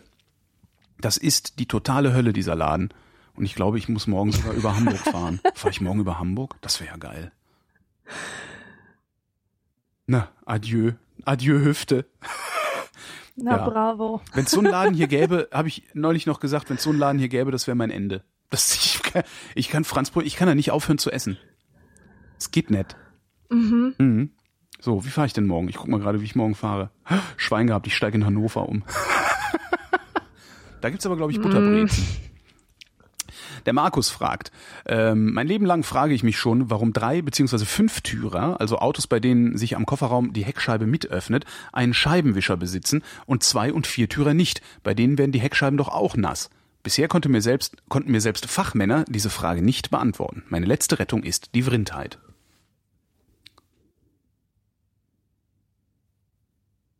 Keine Ahnung. Ich habe keine Ahnung von Autos. Äh, weiß ich auch nicht. Aber warte, ich denke mir jetzt eine gute Antwort aus. Weil Heckscheibenwischer montieren bei Klappen, also bei der fünften Tür, äh, sehr einfach ist und bei einfachen Scheiben hinten sehr kompliziert.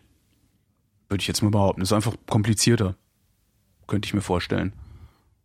Weil du hast halt hinten, wenn der, der, der Scheibenwischerarm, der kommt ja bei der Heckklappe, geht er durchs Blech und putzt die Scheibe. Und wenn du das hinten auf der Scheibe irgendwie an der Scheibe montieren willst, müsstest du ja ein Stück Blech unterhalb der Scheibe haben, wo der Arm durchkommt, beziehungsweise müsstest du den Wischerarm durch die Scheibe bauen.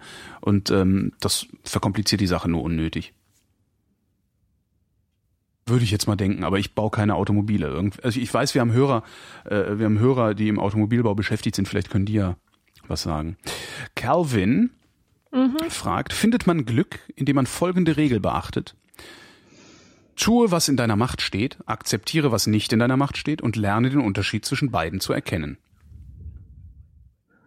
Herr, Ist das nicht der Kraft. Spruch von den anonymen Alkoholikern? Ist das der Spruch von anonymen Ja, Alkoholikern? ja, ja, genau. Aus, aus diesem. Gib mir die Kraft. äh, ja, ich kenne das aber auch zu, aus diesem religiösen Zusammenhang. Ja, Mhm. Ja, ja.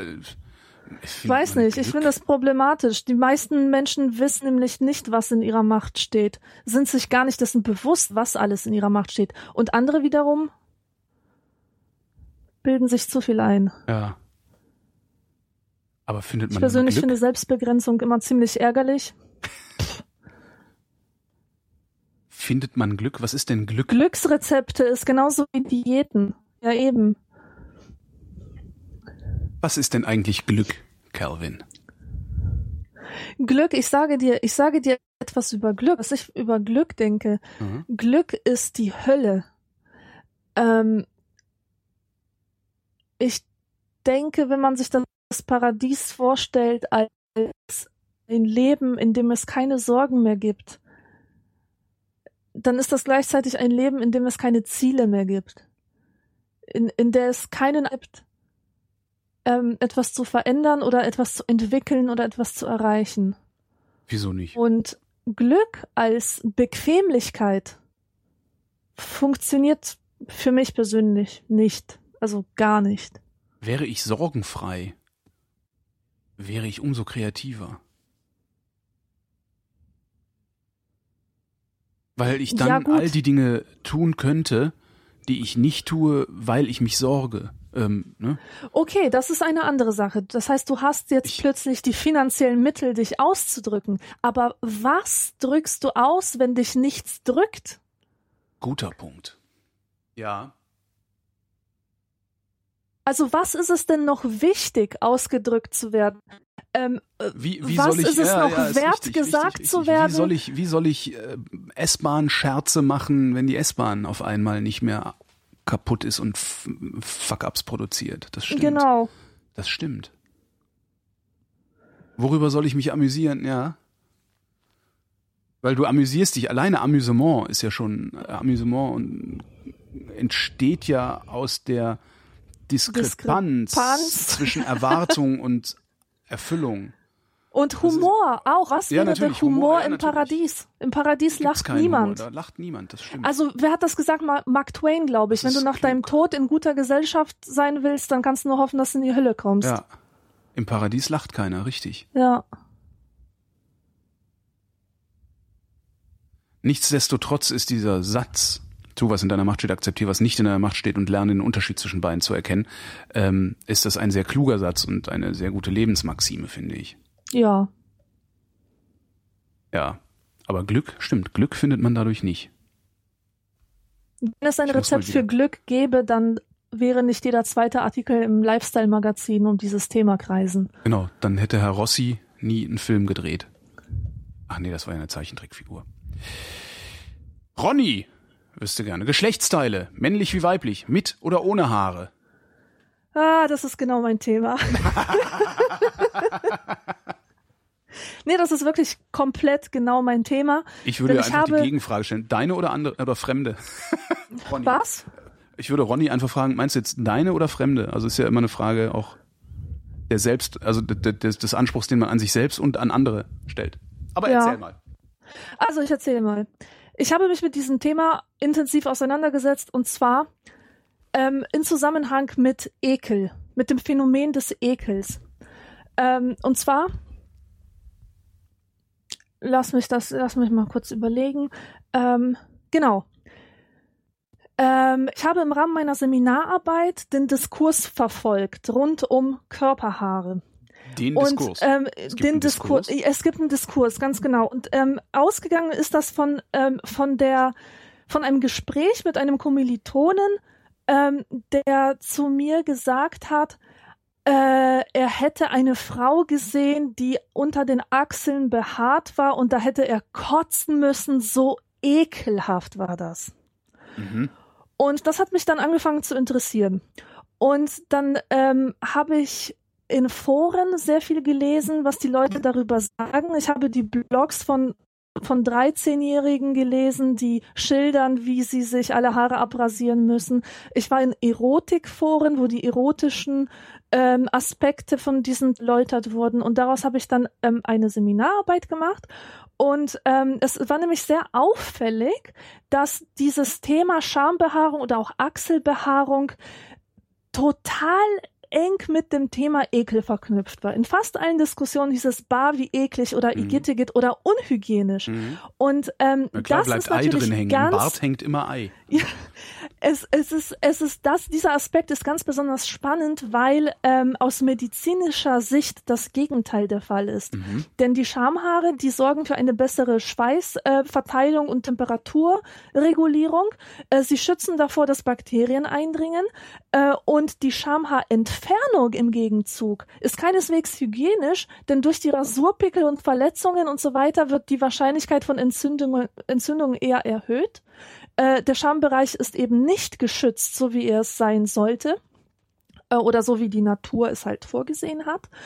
Und ähm, äh, es gibt also, du kannst auch so zwei, zwei Trends irgendwie ausmachen, äh, die, die ähm, eine gesellschaftliche Bedeutung haben. Also erstmal zum, zum Ekel, ja. Mhm. Wie kann etwas, der Ekel ist eigentlich ein Gefühl, das, ähm, äh, das ganz natürlich ist. Mhm. Ein angeborenes Gefühl könnte man, man meinen, weil es uns vor realen Gefahren schützt. Also warum finden wir es ekelhaft, wenn ganz viele Fliegen im vergammelten Fleisch ähm, äh, rumkriechen, sicher, weil es uns schützt, dieses Fleisch zu essen. Bist du sicher, dass der Typ Und- Ekel meinte, als er ekelhaft gesagt hat? Ich wäre mir da gar nicht ja, so sicher. weil es Ja, siehst du, aber das ist, das ist dann auch wiederum, äh, das ist etwas sehr Interessantes, wie aus einem Wort, das etwas Natürliches meint, eine Regung, die eigentlich gesund ist, zum Beispiel das Kind stinkt nach Scheiße, es muss die Windel gewechselt bekommen, ja, wie Mhm. daraus, ähm, äh, wie das auf eine soziale Norm übertragen Mhm. wird und wie aus einer sozialen Norm sozusagen ein Gefühl wird, das sich natürlich anfühlt, das sich dann auch so anfühlt wie Ekel. Mhm. Und es gibt halt auch diesen, äh, in der Gesellschaft diesen Trend, seinen Körper einerseits zu sexualisieren und, und andererseits äh, zu infantilisieren. Und da finde ich es ein bisschen äh, übertrieben, wenn man da jetzt ja, also ich, ich finde es ich find's ein bisschen übertrieben, wenn man sagt, also man sagt ja so, ähm, also was heißt man sagt, äh, der, der rasierte Schambereich bei der Frau, da Ja. könnte man jetzt irgendwie an, an ein Kind denken. Ach Gott, nein, Also man ja könnte Unsinn. dagegen, man könnte dagegen vorbringen, hey, das äh, pädophil und so. Ja, ja, aber ich glaube, das finde ich also, übertrieben. Das, ja. das finde ich, das ist nicht. Äh, äh, damit würde ich gar nicht kommen und damit ähm, habe ich auch in der, der Arbeit habe ich mich damit zurückgehalten. Ich finde eher, dass ähm, dass es widerspiegelt, dass, dass man heute nicht erwachsen werden möchte. Denn die äh, volle Schambehaarung war immer Zeichen der reifen Frau. Ja, so ein voller Busch hieß, diese Frau ist reif, sie ist geschlechtsreif, sie ist erwachsen. Und sobald die ersten Schamhaare sprießen, heißt es auch, ich bin kein Kind mehr, ich werde jetzt erwachsen. Und es bedeutet, meine Zeit läuft, ich verfalle, mein Körper ähm, da gehen Prozesse vor sich, die mir meine Vergänglichkeit bewusst machen. Und ähm, heute ähm, liest man auch immer wieder, dass junge Mädchen sich noch nie selbst mit Achselbehaarung oder mit Schambehaarung gesehen haben, weil sie nämlich schon bei den ersten Anzeichen sofort mit der Pinzette oder mit dem Wachs oder mit, ähm, mit dem Rasierapparat dran waren. Und äh, weil das für sie so ein panisches Zeichen war, so, oh mein Gott, mein Körper entwickelt sich jetzt, schnell was dagegen tun, schnell alle Anzeichen davon entfernen. Ich persönlich kenne das nicht aus meiner Jugend, da, also als ich jung war, haben sich alle Mädchen gewünscht, so schnell wie möglich Schambehaarung zu bekommen, weil es eben bedeutete, juhu, jetzt bin ich erwachsen, ich äh, hänge nicht mehr hinterher. Und heute haben die Mädchen Panik davor. Ähm, und ähm, ja, die zweite Sache war eben mit dieser Sexualisierung. Ähm, Sexualisierung des Körpers, das finde ich ganz interessant. Ich könnte zum Beispiel nie ähm, in der konservativ-polnischen ähm, Gesellschaft, sage ich jetzt mal, äh, stellen wir uns vor, es ist vor zehn Jahren, behaupten, dass ich mich untenrum rasiere, denn das würde bedeuten, man hat sich da unten angefasst. Ja, man, Schande. man hat dem da unten Aufmerksamkeit Unrum, zuteil werden lassen. Das macht einen zu einem schmutzigen Menschen oder schmutzige Gedanken, ja. Unrein. Also warum sollte man so etwas tun, wenn nicht aus irgendeiner sexuellen Perversion heraus? Also eine extreme Ächtung. Und ähm, heute oder oder in, in dieser Gesellschaft, in der wir heute leben, in Deutschland, ist die Selbstsexualisierung so eine Art Pflicht, kann man sagen. Also man muss man muss eine Bereitschaft mitbringen, sich für den Sex zu inszenieren. Das erhöht halt den Marktwert sozusagen. Und äh, es, es wird einfach von dir verlangt. Es wird von dir verlangt. Ein Typ hat mir mal erzählt, er hat sich mal zu einem Sexdate getroffen äh, übers Internet mit einer Frau und die war untenrum rasiert Mhm. und er hat gesagt, sorry, aber äh, ich muss nach Hause gehen. Und äh, diese Frau, du kannst dir vorstellen, wie die sich gefühlt hat. Ähm, die wurde, de, der wurde sexuelle Attraktivität sozusagen abgesprochen. Mhm. Sie hatte kein Recht mehr, an diesem äh, vorher vereinbarten Sexualakt teilzunehmen, weil sie die Regel nicht befolgt hat. Und die Regel war eben zu, längst zu einer Universalregel erhoben worden. Wenn du fummeln willst oder was auch immer, musst du rasiert sein. Ich denke, sie war rasiert und er wollte nicht. Keine Ahnung. Ich, das ist nur eine Erzählung, die er mir weitergegeben hat. Nein, weil du gerade sagtest, sie war rasiert und daraufhin hat er sie nach Hause geschickt. Sie war Nein, nein, nein, unrasiert sie war und daraufhin- unrasiert, unrasiert und daraufhin hatte er sie nach Hause geschickt. Ja. Genau. Genau, also das ist eine ganz, ganz interessante Sache, weil. Aber ähm, wie, wie wär's denn, wie wär's denn ähm, als, als einfach als Alternativvorschlag, dass es eine Frage des persönlichen Geschmacks ist? das wäre schön, wenn es so wäre. Ist es Aber nicht? du, äh, nein, du wirst ja von allen Seiten ähm, konfrontiert mit mit gesellschaftlichen Sanktionen, mit Ekel. Also es, ich finde, es gibt nichts Schlimmeres, was du, äh, Leute- was du zu einem Menschen sagen kannst, als ich ekle mich vor dir. Und wenn Körperbehaarung mit Ekel aufgeladen ist, dann werde ich doch äh, versuchen zu verhindern, dass Leute sich vor mir ekeln. Und natürlich, es gibt Leute, Ich, die ich, ich merke, ich, ich, ich merke nicht, dass da, dass da Ekel äh, mit zu tun hat. Also das ist, ähm, ist vielleicht ein Wahrnehmungsproblem, aber also ich habe nicht das Gefühl, dass äh, ich mir einen Sack rasieren muss, damit sich äh, f- eine Frau, die mit mir im Bett ist, nicht vor mir ekelt oder ich mich nicht selbst vor mir ekle. Das, ich Ja, hab das, das ist nicht. also ich, weißt du, das ist ich, das ist auch ich wieder scheitere eine daran, Ekel äh, da überhaupt irgendwie einzuordnen. Und so ging es eben auch, ja. Ich, ich habe das jetzt auch überhaupt nicht mit, ähm, also meine persönlichen Emotionen diesem Thema gegenüber waren auch frei von jedem Ekel. Und umso mehr hat es mich gewundert, dass das Wort Ekel in jeglichen Diskursen, die so in Foren und, und so weiter geführt wurden, dass dieses Wort Ekel immer fiel. Will ich nicht anfassen. Alle, alle Merkmale des körperlichen Ekels, die du hast bei Dingen, die dir tatsächlich schaden können. Hm. Und nein, natürlich, also es, ähm, ich bin mir sicher, dass das ähm, nicht die gesamte Gesellschaft betrifft. Die, die meisten Leute, die so reden, kommen aus der Unterschicht oder sind einfach nicht reflektiert genug und Körperbehaarung äh, gilt mittlerweile ja auch so als subversives Ding. Mhm. Ja, wenn Peaches zum Beispiel äh, mit voller Achselbehaarung rumläuft, dann ist die Punk. Dann, dann gibt die ein echt hartes Statement ab. In den 70er Jahren wäre sie damit einfach nur eine ganz normale Frau gewesen. Denn in den 70ern ja, war die die Körperbehaarung. Rasierten halt Punk. Ja, genau. Aber was ich eben sagen will, ist, dass, dass, ähm, dass diese ähm, angeblich natürlichen Gefühle ähm, keine natürlichen Gefühle sind. Also dieser Ekel ist kein Ekel, er ist einfach eine soziale Norm, die mit Mhm. Ekel aufgeladen wird, um sie zu verstärken. Mhm. Das ist die Message. Meine Güte. Ja, mag sein. Kann ich so, also ich kann das nur zur Kenntnis nehmen. Also ich kann das in, in mir nicht nachvollziehen. Ja. Also ob ich jetzt irgendwie, also ähm, nee. Also ich, äh, nee, kann, kann ich nicht nachvollziehen. Also du kannst Also- den Ekel nicht Nein, nachvollziehen. überhaupt nicht. Ich halt auch Ich- nicht. Ich halt auch nicht. Aber trotzdem kann man feststellen, dass es so ist, dass Menschen, dass es Menschen gibt, die das so empfinden Ja. oder die behaupten, es zu empfinden. Und das ist ja auch schon eine Erkenntnis. Ja. Und was mir lieber ist, mein lieber Ronny, ähm, rasiert oder unrasiert, geht dich einen Scheißdreck an.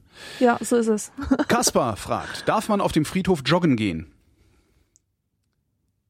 Äh, pff, Ja, darf man. Warum denn nicht? ja, würde ich jetzt auch sagen. Ich gehe auch auf dem Friedhof spazieren Ja. und äh, und so. Aber manchmal habe ich schon ein komisches Gefühl, wenn mich die armen Omen ansehen. Die armen Omen. Omen, die das so an, ihren, an ihrem Grab rumpflegen. Und ähm, da frage ich mich manchmal, schauen Sie mich verächtlich an? Wissen Sie, wie wenig mir diese äh, Religiosität hier an diesem Ort bedeutet? Habe ich denn keinen Respekt vor den Toten? Aber gut, das sind innere Stimmen in mir drin, die natürlich äh, Quatsch sind. Also wenn ich einen schönen Friedhof hier hätte, würde ich wahrscheinlich auf diesem Friedhof joggen gehen, weil ich da sicher sein könnte, dass kein Honk mit dem Fahrrad mich umfährt, äh, dass kein kein äh, äh, Hundebesitzer seinen besten Freund an mir rumschnuppern und alles voll kacken lässt und so. Fände ich super. Ja. Ich würde auch auf dem Friedhof picknicken. Pinkeln würdest du? Picknicken. Pinkeln würde ich auch auf dem Friedhof, wenn ich müsste. Picknicken. Oh. Picknicken. Pickenicke. Ich würde da, also das, ich, warum denn nicht? Das sind Ich finde total sowieso, schöne dass- Naherholungsgebiete, Friedhöfe. Ich, ich liebe Friedhöfe auch und ich habe schon sehr viele Stunden dort verbracht und ähm, ich finde, man sollte den, die Toten auch näher zu den Lebenden bringen. Und, Ja. und das nicht so als, äh, ich weiß nicht, so als, ähm, man sollte Friedhöfe nicht stigmatisieren und auch nicht übermäßig äh, aufladen mit, mit Unberührbarkeit oder wie Ja. sagt man? Ja, ich Also finde diese ganze Friedhofskultur finde ich äh, hochgradig absurd. Tatsächlich. Also ich finde es, ich äh, verstehe das sowieso nicht. Ähm, w- ja. Darum, also mir ist, mir ist der Friedhof nicht heilig. Überhaupt nicht. Ja, und aber wenn irgendjemand will, Menschen. wenn irgendjemand will, dass er das ist, dann soll er draußen an der Hausordnung, steht ja auch immer draußen, hängt ja immer dran, äh, soll er hinschreiben, was ich da nicht zu tun habe. ja. So, Ja, die Hausordnung sollte auf jeden Fall respektiert werden. Ja, Also wenn natürlich. dieser Jogger, wenn dieser Jogger liest, dass keine Jogger erwünscht sind, dann soll er das nicht machen. Ja, natürlich nicht. Ja. Also das, das ist, das ist ganz klar. Also die Hausordnung sollte immer beachtet werden. Also das äh, äh, und wenn sie noch so absurd klingt, ja, weil da haben sich Leute darüber Gedanken gemacht äh, und das Haus, äh, dessen Ordnung sie äh, dahin schreiben, das gehört ihnen im Zweifelsfall und äh, ja, ja, aber nee, ja, warum sollte man dann nicht auf dem Friedhof joggen, solange es nicht verboten ist? Weiß ich nicht. Vielleicht mag das jemand anders, der mit diesem Totenkult irgendwie, äh, dem, dem diese, diese, dieser Kult näher ist, ähm, auch mal in den Kommentaren erklären. Würde mich mal interessieren, aber ich verstehe es wirklich nicht. Ich verstehe auch nicht, warum wir unsere Leichen, also die Kadaver, nicht einfach äh, äh, in, in, ja, im Grunde in eine Müllverbrennungsanlage tun. Ich verstehe es schon, ich Das verstehe es sehr gut sogar. Das ist, das ist eine, das ist eine emotionale Sache. Ähm, Aber ich mein, meine Emotionen hängen doch nicht an, an, am Kadaver meines Vaters. nein, sie hängen Das- nicht am Kadaver, aber wenn der Kadaver ein Symbol, ein Symbol ist, ähm, das ist ja immer noch der Körper, der diesem Menschen gehörte. Ja, er wird verfallen und so. Ja, klar, rational kann man das nicht Das ist, das, das, nachvollziehen. das, ist, das, ist eine, das, ist ein, das ist natürlich jetzt ein Argument, das davon ausgeht, dass es etwas, dass der Körper ein Gefäß ist, in dem der Mensch äh, nur transportiert wird, was äh, ich natürlich auch für un, unfassbaren Unsinn halte. Das ist halt, der Mensch hört auf zu existieren. Der Tod ist das Ende des Menschen. Und ähm, das ist Ja, mir, du hast, das äh, das Ich ist, du echt hast absolut recht. Biologisch ist es richtig, was du sagst. Aber solange eine andere Vorstellung in den Köpfen existiert, kannst du mit so einer Erkenntnis nicht natürlich, weit kommen. Das, ja, das ist klar. Das, Ja. ja. das ist völlig klar. Ich will jetzt auch nicht niemandem absprechen, dass er irgendwie äh, ein Kadaver äh, auf, auf einem, in einem Park verscharrt und ständig Blümchen dann dahinstellt. Das ist, über, ist überhaupt nicht, äh, sollen sie machen. Ich fänd's nur schön, wenn ich nicht dazu gezwungen würde, äh, weil das ist nämlich das Problem, dass die ganzen Anhänger des, dieses Kultes äh, mich per Gesetz dazu zwingen, es ihnen gleich zu tun. Das ist wieder was, was mich sehr ärgert. ja. Und mir kann niemand sagen, warum ich das tun soll. Sondern einfach nur, ja, das ist so. Weil wir, die Mehrheit, die Mehrheit will das angeblich so. Wäre auch nochmal interessant, ob die das wirklich will. Das wäre mal interessant. Hm.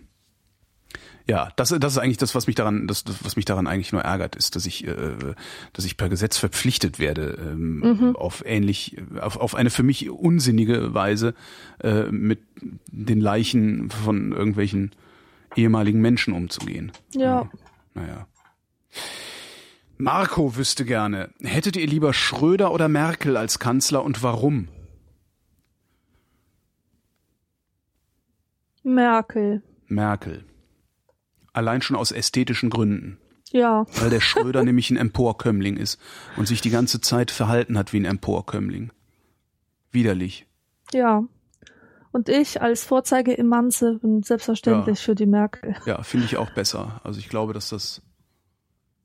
Also wahrscheinlich werden die Geschichtsbücher irgendwann schreiben, dass äh, Deutschland trotz Angela Merkel ein gutes Land war. Und, nicht wegen und nicht ihr. wegen, weil ja. die halt, die ist halt, obwohl wer weiß, wer, wer, weißt du, die ist halt nicht so, die töst halt nicht so rum wie der Schröder, der, der immer irgendwie, äh, weiß ich nicht, der, ja, der musste halt immer vorne an der Rampe stehen. Das ist ja ein kleiner Mann mit viel zu viel Macht. Das Mhm. ist ja immer wieder dasselbe bei diesen Typen.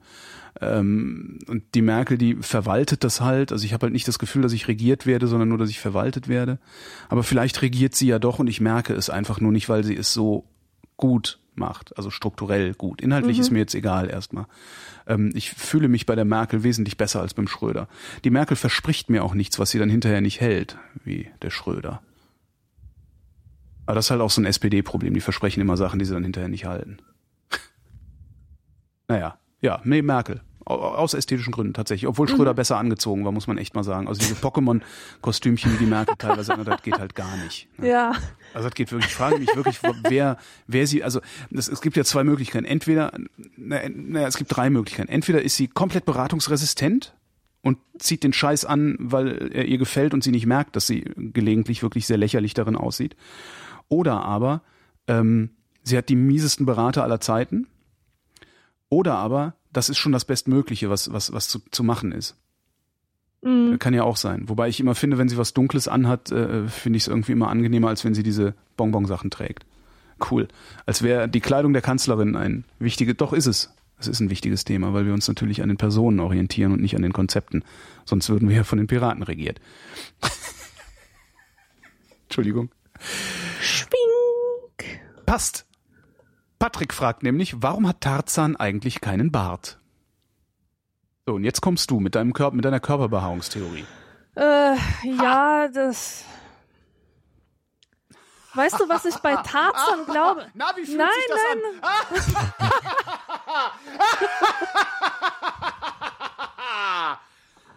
Aber ich kann dir sagen, warum Tarzan keinen Bart hat. ähm, angenommen, ich werde, dass ich den ausgedacht hat. Der Bart ist einfach das Zeichen der patriarchalen Zivilisation schlechthin.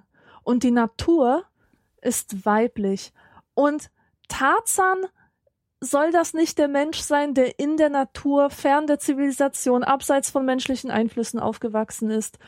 Und deswegen hat der Typ keinen Bart, obwohl es natürlich unwahrscheinlich ist. Denn, da bleibt mir gerade das ähm, Lachen im Hals stecken. Das ist zumindest sehr plausibel, was du da erzählst. Plausibilität ist meistens ein Hinweis darauf, dass es völliger Unsinn ist, aber es ist äh, tatsächlich sehr plausibel. Ich finde das Nee, nachvollziehbar. also ich meine, finde aus, das der, aus der. Perspektive des Schöpfers, also nicht von Gott, sondern Mhm. der Typ, der sich Tarzan ausgedacht hat, Kipling war das, glaube ich, oder? Oh, nee, das Kipling ich war mit Dschungelbuch. Ähm, nee, aber das macht Sinn, so re- rein Ja. auf der ikonografischen Ja. Ebene. Stimmt, der Bart ist äh, Ausdruck des Patriarchats, ja. Und zumindest, zumindest aus heutiger Perspektive. Also alle Gesellschaften, in denen, alle Gesellschaften, also, nee, andersrum. Äh, Zumindest in meiner Wahrnehmung ist es so, dass da, wo Frauen am wenigsten zu melden haben, die Männer die längsten Bärte tragen. Ja, genau, natürlich. Das ist interessant, ist mir so noch nicht aufgefallen. Das heißt aber auch, dass diese ganzen Hipster mit ihren Bärten letztendlich ein Zeichen des Patriarchats setzen dadurch. Hm, vielleicht deuten die das Symbol auch um. Kann, Das Ihnen das, ja- kann Ihnen das gelingen? Das Ja. Symbol also wirklich auch, auch in der, in der ge gesellschaftlichen Wahrnehmung umzudeuten oder deuten Sie es nur Ich für sich denke- um? Genauso wie auf dem Schulhof ständig äh, schwul synonym für schlecht benutzt wird und alle immer sagen, ja, aber damit meine ich gar nicht, das ist ja nicht schwulenfeindlich. Ja. Ich sag, Doch, ist es. Ich glaube schon, dass das gelingen kann. Ich meine, guck, wenn, wenn, wenn diese, diese ähm, neuen Väter mit Bärten und obszönen Löchern in den Ohrläppchen, Du meinst Wenn diese, diese- diese Nichts im Ohr. ja genau, Holz eingefasstes Ja. Nichts. furchtbar. Wenn, wenn diese Ich würde da Menschen, immer gerne mal so ein Vorhängeschloss reinhängen, zumachen und wegrennen, aber ich traue mich nicht. wenn man diese Menschen ständig mit ihren Kindern auf dem Spielplatz sieht. Übrigens, das muss jetzt schnell loswerden. Mhm. Letztens bin ich an einem Spielplatz vorbeigegangen und zum ersten Mal in meinem Leben hat die Anzahl der Väter die Anzahl der Mütter übertroffen. Mhm. Das war in Augsburg. Das hat mich sehr erstaunt und fasziniert, begeistert. Aber zurück zu den Hipstern. Wenn diese Bärte-Hipster lauter weibliche Dinge tun, ehemals weiblich konnotierte Dinge tun, dann wird sich wahrscheinlich auch Ja. die Konnotation des Bartes verändern. Aber ob, ob es das auch außerhalb von New York und Berlin tut, das ist halt die Frage. In Portland soll das ja auch noch so sein, habe ich mir sagen lassen. Ja, Portland, genau. The Dream of the 90s. Ja. Ähm, Guckst du das auch, Portlandia? Äh, das waren, waren ja nur zwei Staffeln, glaube ich, oder ist das weitergegangen dann? Ist weitergegangen. Oh, dann habe ich irgendwann aufgehört, das zu gucken. Ich fand das sehr lustig, ja. Ja. Ähm, Frage von Daniel. Und zwar zweigeteilt. Einer an mich, einer an dich. Mit welcher fangen wir an? Ladies von first. oben. Ach, Von, von oben, oben. gut, von oben. Ähm, Ed Holgi. In einigen Folgen der Vrindheit konnte man hören, dass du schon ein paar Mal auf Mallorca warst. Vor drei Jahren war ich mit meinen Eltern auch auf Mallorca und habe dank meinem Stiefvater viele Teile der Insel gesehen. Meine Eltern haben mich und meine Freundin gefragt, ob wir nächstes Jahr nicht nochmal fliegen möchten. Da wir den Urlaub jetzt bald buchen werden, wollte ich dich, Holgi, fragen, ob du uns eine Sehenswürdigkeit empfehlen kannst, die vielleicht noch nicht jeder Tourist gesehen hat. Ähm, das ist äh, vom 26. November 2013. Jetzt wäre mal interessant, äh, ähm, Daniel, schreibt mal in die Kommentare, ob ihr schon weg wart oder ob es noch kommt. äh, die Sehenswürdigkeit, die ich äh, wahnsinnig sehenswert finde auf Mallorca, ist, äh, und ich weiß gar nicht, ob die jeder Tourist hat, ich glaube, das gucken sich Touristen. Also immer wenn ich da war, waren da sehr, sehr wenige Menschen, obwohl genug Menschen in der Stadt noch waren, ist in Palma, in der Fundación March. Ähm, eine Krippe, äh, die aus mehreren, ich weiß gar nicht, mehreren tausend Figuren besteht, die alle so ungefähr, ja, lass sie mal so zwischen 20 und 30 Zentimeter groß sein, ähm, sehr alt sind. Ich weiß gar nicht wie alt. Ich glaube, die ist aus dem 18. Jahrhundert, aus dem 18. oder 19. Jahrhundert, diese Krippe. Also wie gesagt, tausende Figuren ähm, in, in so Alltagsszenen in, in der Küche. Äh, es gibt eine, äh, die, die Jesus-Geschichte mit den, mit den, äh, den Heiligen Drei Königen. Ähm, das ist, man, es ist wirklich unbeschreiblich schön wie, mhm. und unbeschreiblich gut gearbeitet. Also es sind halt lauter kleine Püppchen, die wirklich ganz, ganz fein gearbeitete Kleidung anhaben und Brokatstoffe. Ähm, auch der Modellbau, der da drumherum ist. Also wenn die Magd in der Küche, die, die, da sitzt eine Magd, die eine Gans rupft ähm, und überall stehen Körbe mit Obst und äh, hinten hängen kleine Hühner und es ist unglaublich. Mhm. Also diese Krippe ist das, das ist jedes Mal, wenn ich da bin, äh, schaue ich mir diese Krippe an. Das ist ein, ein, ein das ist umwerfend. Das ist wirklich umwerfend. Cool. Ja, das ist äh, es ist äh, ich finde das so, also ja, doch, ich, es ist wirklich sehr beeindruckend. also ja. Ich glaube dir das. Ich bin auch totaler Fan von so einem Scheiß. Also von, von detailverliebter Kunst. Ja, und das ist jetzt halt nicht nur, nicht nur irgendwie so, Jesus liegt da rum und die Engelchen äh, mhm. umringen ihn. Das gibt's da auch. Aber es ist halt, es ist eine ganze Landschaft, es ist eine ganze, eine ganze Gesellschaft, die du dir da angucken kannst. Ochsenkarren, ja. Trinker. Äh, Wahrscheinlich so ein bisschen wie die, wie die Bilder von Brügel. Diese ja. Stadtansichten. Ja. Leben auf dem Lande wo man, wo man auch nach Jahren noch neue Details entdecken genau. kann. Hm. Die Frage an dich, wie schon erwähnt, fliege ich mit meinen Eltern in den Urlaub. Für manche mag das komisch sein, aber ich fahre gerne mit denen, weil ich mit meiner Mutter und Stiefvater auch Spaß haben kann und die sich bei einem Bier am Strand auch lange mit uns unterhalten würden. Jetzt meine Frage, würdest auch du mit deinen Eltern in Urlaub fahren? Ja, leider schon sehr, sehr oft gemacht. Und leider? Leider. Ähm, ach, es ist, es war jedes Mal furchtbar einsam und furchtbar schlimm. Oh. Selbstbild, als furchtbarer Loser. Ich meine, stell dir vor, du bist 16, mhm. zwischen 16 und 18 und du bist mit deinen Eltern unterwegs und mit einem geistig behinderten Bruder, der ständig rumschreit und alle Aufmerksamkeit auf sich zieht. Und rundherum siehst du junge, hübsche Menschen, die flirten. Party People. Party People, die Spaß haben. Ja. Die Jungs sind so, wie sich die, das die Langnese-Werbung und die, und die Vodafone-Werbung vorstellen. Und äh, du sitzt Menschen gegenüber, die dich vorwurfsvoll anblicken, weil sie sagen wollen, warum bist du nicht mehr wie die? Ja. Warum schließt du dich in deinem Zimmer ein? Hab doch ein bisschen Spaß, lern doch Leute kennen. Und ich war mal das Gegenteil von von so einem Menschen, habe mich eben schon im Zimmer eingesperrt und war der Buhmann, mhm. ähm, weil ich halt nicht mit den anderen in der Sonne brutzeln wollte. Und ähm, es gibt wirklich nichts Schlimmeres, als dieser uncoole und unförmige Jugendliche zu sein, der auch noch in Begleitung seiner Eltern und des schreienden Behinderten unterwegs ist. Und ähm, also ganz im Ernst, ich hatte, ich hatte wirklich als, als Jugendlicher hatte ich nicht die Kraft, drüber zu stehen, mhm. weil mir sowieso schon äh, die fundamentale Anerkennung von Gleichaltrigen fehlte und ähm, äh, das geht nicht so einfach. Du kannst nicht einfach sagen, okay, ähm, ich bin hier stigmatisiert von tausend Dingen, aber ich tue jetzt einfach mal so, als wäre alles cool, denn ich bin selbstbewusst und stehe drüber. Das ist nicht so einfach, wie es mhm. sich ähm, anhört. Also Urlaub mit den Eltern ist für mich sehr eine Strafe. Äh, eine Strafe, ob, obwohl ich habe es auch schon freiwillig gemacht, dass ich mit denen in Urlaub gefahren bin, aber ich habe es jedes Mal bereut. Und es liegt nicht an meinen Eltern, es, es liegt einfach an meiner Lebenssituation und, und den Umständen, in denen ich früher mich befunden habe. Ähm, was, wo ich sehr positive Erfahrungen gemacht habe, war, ähm, als ich mit meinen Eltern kurze Städtetrips gemacht habe, wo ich der Reiseleiter sein mhm. durfte, wo ich sie rumführen konnte und äh, sie an coole Orte führen konnte und denen erzählen konnte, irgendwas von der Stadtgeschichte und so weiter. Sowas habe ich immer extrem geliebt und das fanden sie auch super. Ähm, also solange, solange ich das Gefühl habe, dass ich die Zügel in der Hand habe sozusagen und, und ich jetzt das Programm gestalte und nicht das Opfer bin von, von dieser Situation, ähm, ist das eigentlich ganz, ganz schön. Mhm. Roland wüsste gerne, wieso werden in englischen Waschbecken zwei getrennte Wasserhähne für warmes und kaltes Wasser verbaut?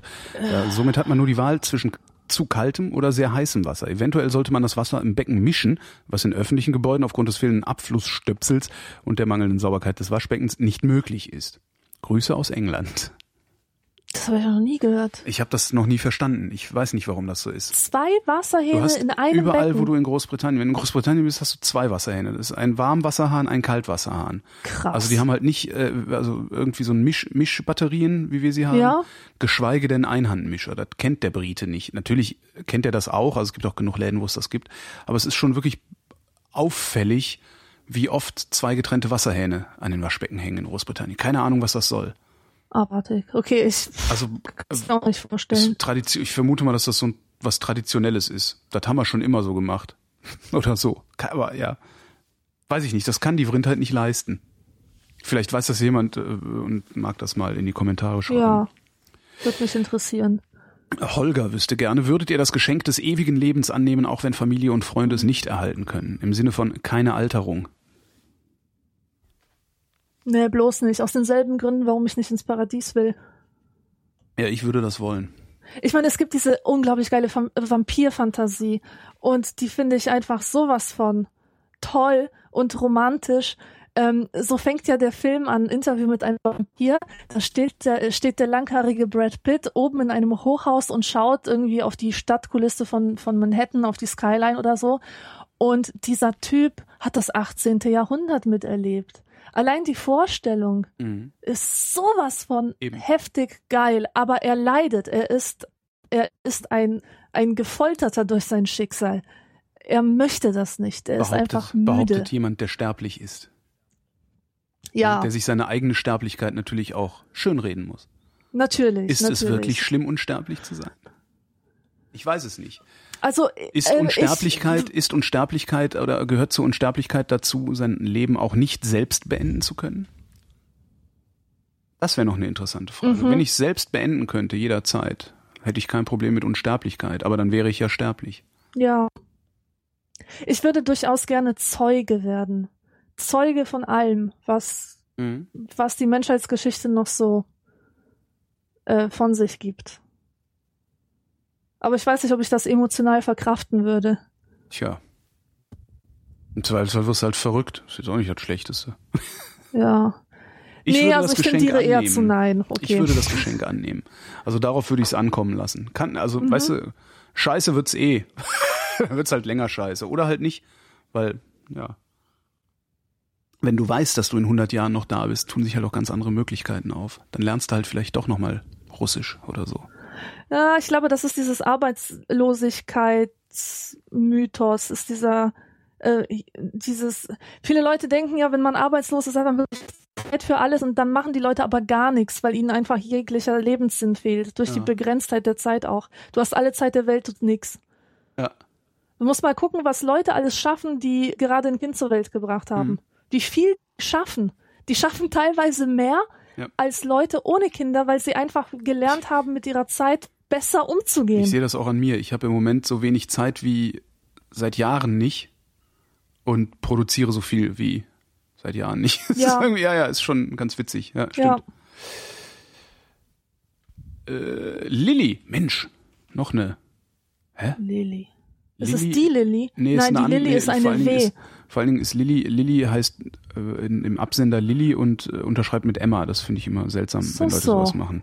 Vielleicht heißt sie Emilia und kürzt sich nach Gusto ab. Vielleicht Oder sie nutzt den T-Online-Account ihrer Mutter. Das kann natürlich auch sein. Ähm, ich höre nun schon seit längerem eure Sendung, mag sie wirklich gerne und freue mich auf jede weitere Rindheit. Jetzt nun möchte ich meinen kleinen Teil beitragen, euch eine Frage stellen. Wie findet ihr Steampunk, beziehungsweise gefällt euch das in Filmen, Literatur etc.? Und was haltet ihr von der Idee einer alternativen Zukunft, in der sämtliche Technik sich zum Beispiel aus Dampfmaschinen weiterentwickelt hat? Also mag ich gerne. Wunderschön, gefällt mir gut. Allerdings kann ich mich nur über die Ästhetik äußern Ja. und nicht über die Technik. Ja, ich, äh, ästhetisch ist das, äh, ja, äh, im Film und in der Literatur und so ist das eine ganz tolle Ästhetik. Aber wenn ich mir eine Welt vorstelle, die auf äh, Dampf basiert, das ist halt auch, das ist eine sehr laute Welt. Also die lärmt ja, Ja, auch und die, stimmt. die, die lärmt und stinkt und zischt und, und sowas alles und ist, glaube ich, auch eine eher unkomfortable Welt. Oder? Ich weiß es nicht. Also die Frage ist halt, würden wir einen ähnlich komfortablen Automatisierungsgrad auch auf Basis der Dampfmaschine erreichen können? Weil man will ja auch keinen Komfortverlust. Hm. Ja. Hm. Ja, und äh, also diese Zeit, in, in dieser Zeit, der, äh, wo die Dampfmaschine halt ähm, erfunden wurde und wo die ersten Eisenbahnen, ähm, Lokomotiven Mhm. und so weiter fuhren, entstanden in, in der Literatur zahlreiche Auseinandersetzungen mit diesem Thema. Und die Leute hatten ja unglaubliche Angst vor diesen Dingern. Das waren laute, lärmende, furchtbare, überwältigende Monster, die sich da durch die Landschaften äh, fraßen. Und ähm, ich, ich glaube, man kann sich heute kein, gar kein Bild mehr davon machen, wie, wie tosend das alles gewesen mhm. sein muss. Wie laut tatsächlich das alles war. Also mit deinem Lautstärke-Argument überzeugst du mich eigentlich gegen und, diese. Und auch, auch ist auch eine Platzfrage. Ähm, du musst natürlich so eine Maschine auch sehr groß bauen, wenn du viel Energie aus ihr gewinnen willst. Ähm, das ist dann das nächste. Ja. Also so, ich, die, die, die, weiß ich nicht, 100 kW, die wir aus einem Otto-Motor rausholen können, wenn du die mit Dampf ähm, erzeugen wolltest, würdest du wahrscheinlich ein, ein um Größenordnung ein größeres Aggregat brauchen, äh, aus, aus dem diese Energie rauskommt. Das, das sieht alles ganz toll aus und auch ne alles mit Holz und Kupfer und Nieten und so. Sie, sieht super aus, aber ist, glaube ich, die noch noch Science-Fictionesker als ähm, äh, mit dem Raumschiff zu fliegen. Aber es sieht geil aus, finde ich schon. Ja, das geht so, das geht so in die Richtung Retrofuturismus. Ja, Retrofuturismus ist sehr häufig Steampunk. Ja. Und äh, was halte ich von einer Alter von der Idee einer alternativen Zukunft? Ich halte die für so unsinnig, dass ich da nicht drüber nachdenke. Tatsächlich. Also es kann, kann ich nicht, ich kann die, mhm. ich kann die nicht realistisch, mir, mir realistisch vorstellen irgendwie. Darum. Aber sieht geil aus. Valentin. Valentin ja. hat mal eine richtig, äh, eine, eine wirklich sinnvolle Frage. Bevorzugt ihr die obere oder die untere Hälfte eines Brötchens? Wo da, da, wo das meiste Zeug drauf ist. Ach echt? Na, unabhängig davon. Ja, also. Pff. Ich immer die also obere. So ich habe am liebsten die obere. Vom Instinkt her würde ich sagen die obere. Ja, die obere sieht halt schöner aus, hat diese wunderbare Rundung, ist nicht so so komisch platt aber es gibt halt diese Brötchen, die unten dran so Sonnenblumenkerne so. haben.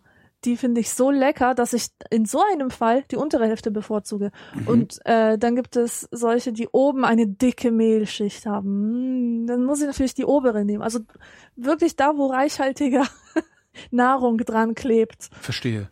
Nee, bei mir ist es immer die obere. Egal was ist, ich finde die obere Hälfte irgendwie mhm. toller. Ich weiß gar nicht warum, aber die ist die ist auch fluffiger. Da, äh, da hängt auch immer mehr von diesem Brötchenfleisch drin. Brötchenfleisch. Weißt du? du weißt, was ich meine? Ich meine ja, das Teig. Brötchen selbst. Teig, genau.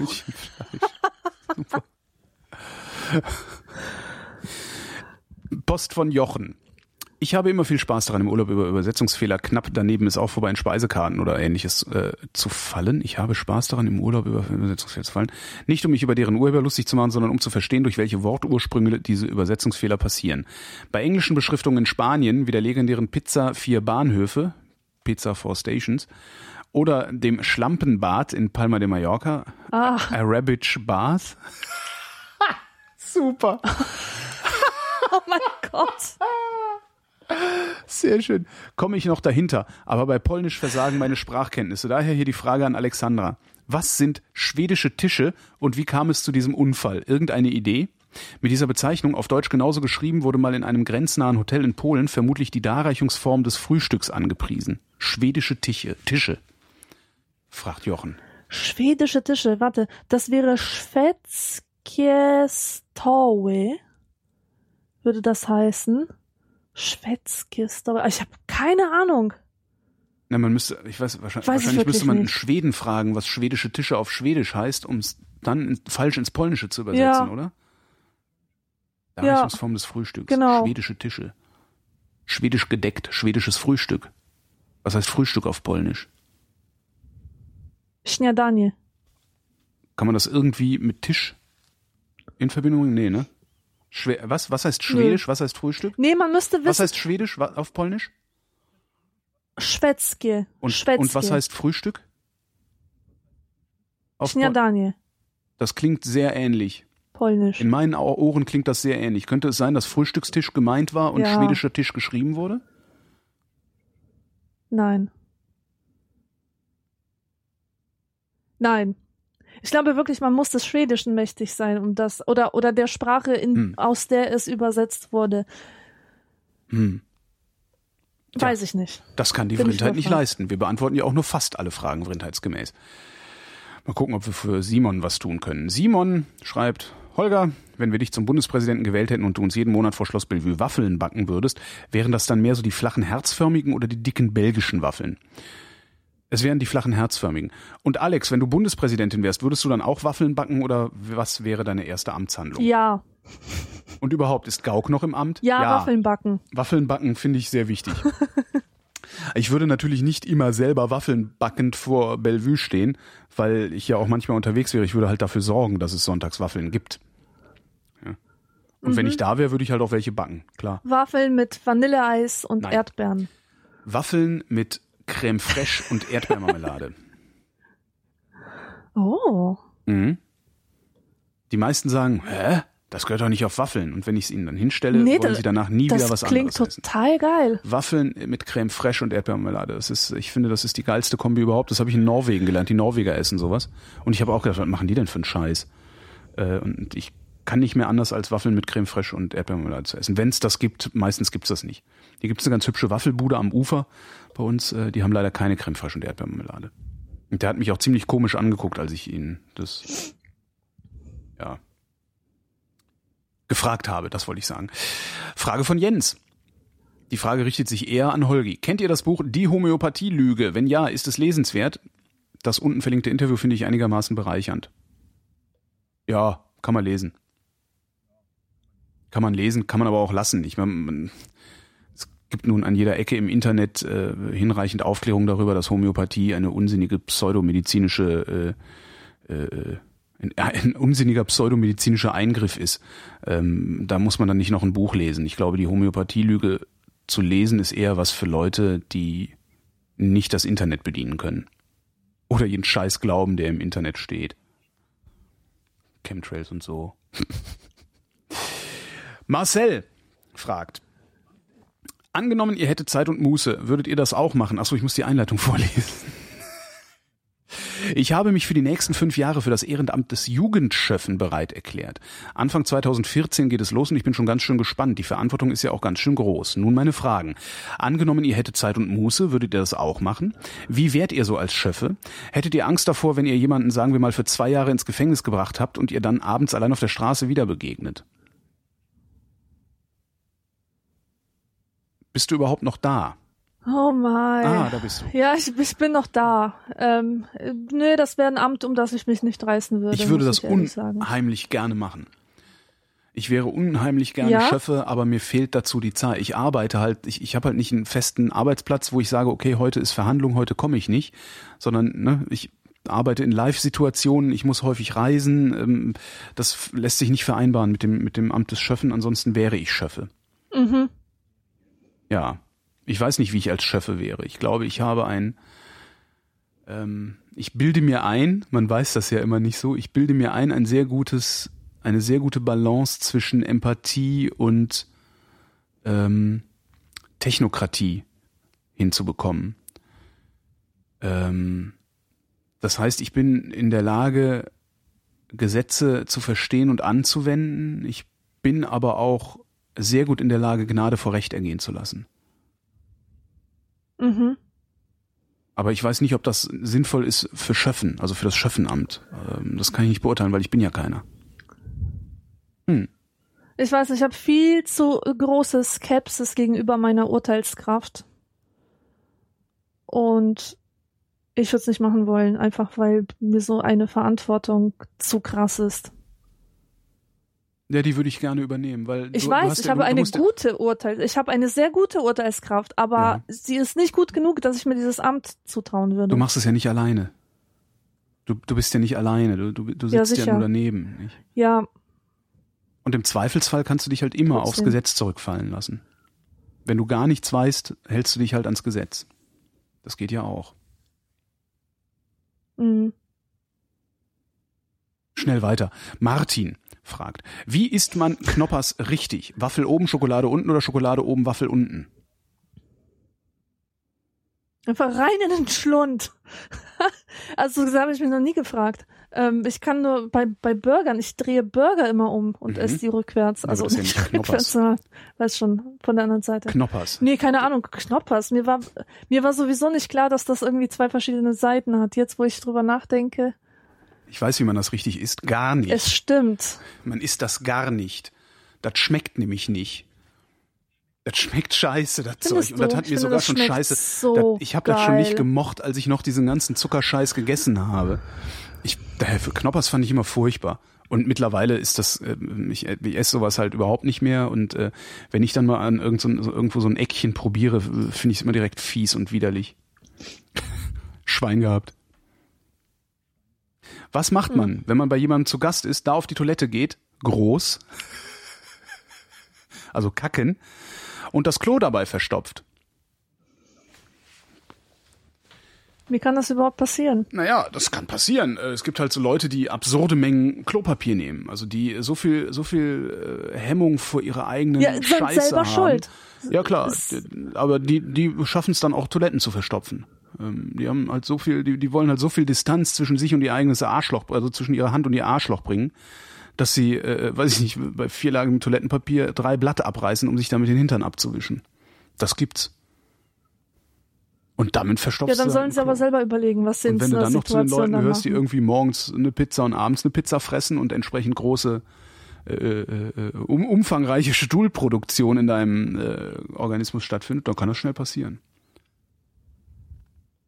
Ja, dann hast du halt ein Problem. Was man dann macht, ist, man geht zum Gastgeber und sagt, du Alter, ich habe gerade dein Klo verstopft. Weil könnte ja auch sein, dass Oder man öffnet das Fenster und flüchtet. Genau, das geht auch, genau. Weil das könnte ja auch sein, dass das Klo kaputt ist. Gibt's ja auch. Es gibt ja auch Abflüsse, die per se schneller verstopfen als die anderen. Und es könnte ja sein, dass der Gastgeber das kennt und sagt, ja, ja, kein Problem, passiert ständig. Kann ja auch sein. Aber man geht halt zum Gastgeber und sagt, das Klo ist verstopft. Oder man sieht zu, dass man es entstopft. Geht ja auch.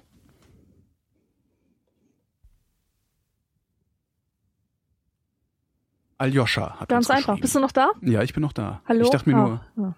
was? Ist Mhm. die Verbindung wieder schlecht, Alexandra? Nein, nein, sie ist super. Ach so. Du, du hast dich nur gewundert, dass ich auch mal zwei Sekunden nix sage. Äh, Aljoscha. Ja, wahrscheinlich. Aljoscha schreibt, heute ist der 24.12.2013 und ich bekam das Buch Unnützes Wissen 3, 1374 skurrile Fakten, die man nie wieder vergisst, geschenkt. Fakt 1098 lautet, Smigus Dingus heißt der polnische Brauch, seine Mitmenschen mit Wasser zu überschütten. Was hat es damit auf sich? Fröhliche Weihnachten, guten Rutsch und vermutlich einen schönen Sommerurlaub. Also was ist Smigus Dyngus? Ja, das, Schwanzus Longus. es heißt, das heißt Schmingus Dingus. Schmingus Ja. Dingus. Schwanzus Longus, sag ich doch. Dingus. Pilatus war Pole. Ja, was hat, Das es, ist, was hat es denn damit sich auf? das ist, also es geht um, es geht darum, Mädchen zu bespritzen. Und also, am Ostermontag, ja, der Montag nach dem Ostersonntag, werden äh, schicken die Jungs, nein, gehen die Jungs die Mädchen bespritzen. Mhm. Und, und, und zwar geschieht das meistens mit Chikavka, das heißt Pisserle, und das ist ein, das ist nicht der Dingus, sondern das ist so ein, ähm, Ich fahre jetzt gleich rüber nach, ich fahre jetzt gleich rüber nach Subice, stelle mich da auf den Marktplatz und rufe, What is wrong with you? Das ist auch eine wirklich berechtigte Frage. Ähm, man nimmt halt, also es gibt diese Plastikgefäße zum Beispiel in der Form von einem Frosch und man füllt die mit Wasser auf und kann dann kann die dann als äh, Spritzgerät benutzen, um jemanden damit voll zu spritzen. Also sowas wie eine Wasserpistole, nur halt auf Druck reagierend. Verstehst du? Ja, Ja, so vom Prinzip. So. aber und was hat es damit diesen, auf sich? Also es gibt diesen ur, ur, uralten Brauch äh, in Polen, dass diese Tradition halt am Ostersonntag äh, vollführt wird. Und ähm, was es damit auf sich hat, ja, das ist schwierig. Ich denke, das ist etwas mit Fruchtbarkeitsriten, ist das verbunden. Das kann man ja heutzutage gar nicht mehr so so ähm, weit zurückverfolgen. Ich habe auch ein Buch über über so alte polnische Bräuche. Ich kann da mal nachlesen und das dann in der nächsten äh, Sendung berichten. So Das- aus dem Stand wäre- heraus weiß ich es nicht. Es ist auf jeden Fall ein schrecklicher Brauch. Ich habe es gehasst.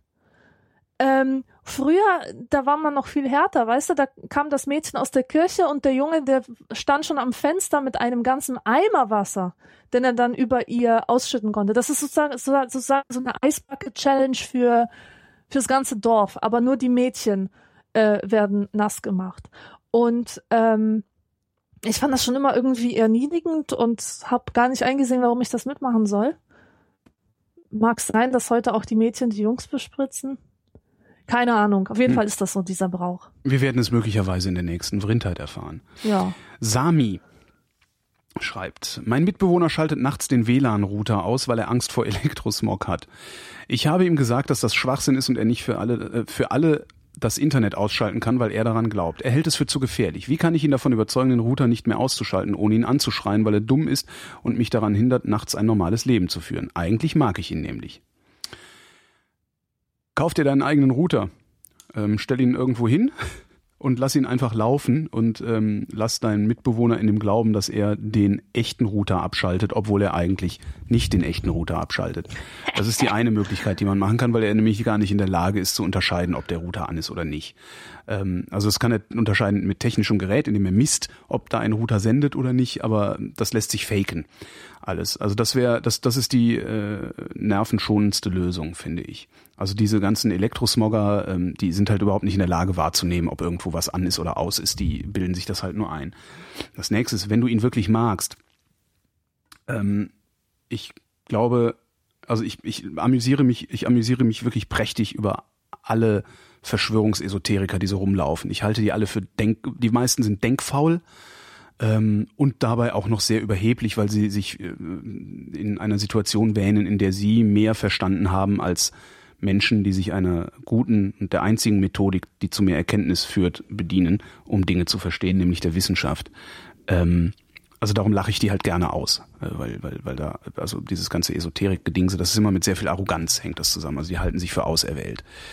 Ähm, außer bei diesen Elektrosmoggern. Ähm, die Elektrosmogger, über die ich, ich amüsiere mich natürlich über so Leute, die dann in irgendwelchen Schutzanzügen durch den Wald rennen und sowas, weil sie glauben, dass nur da keine Strahlung sei.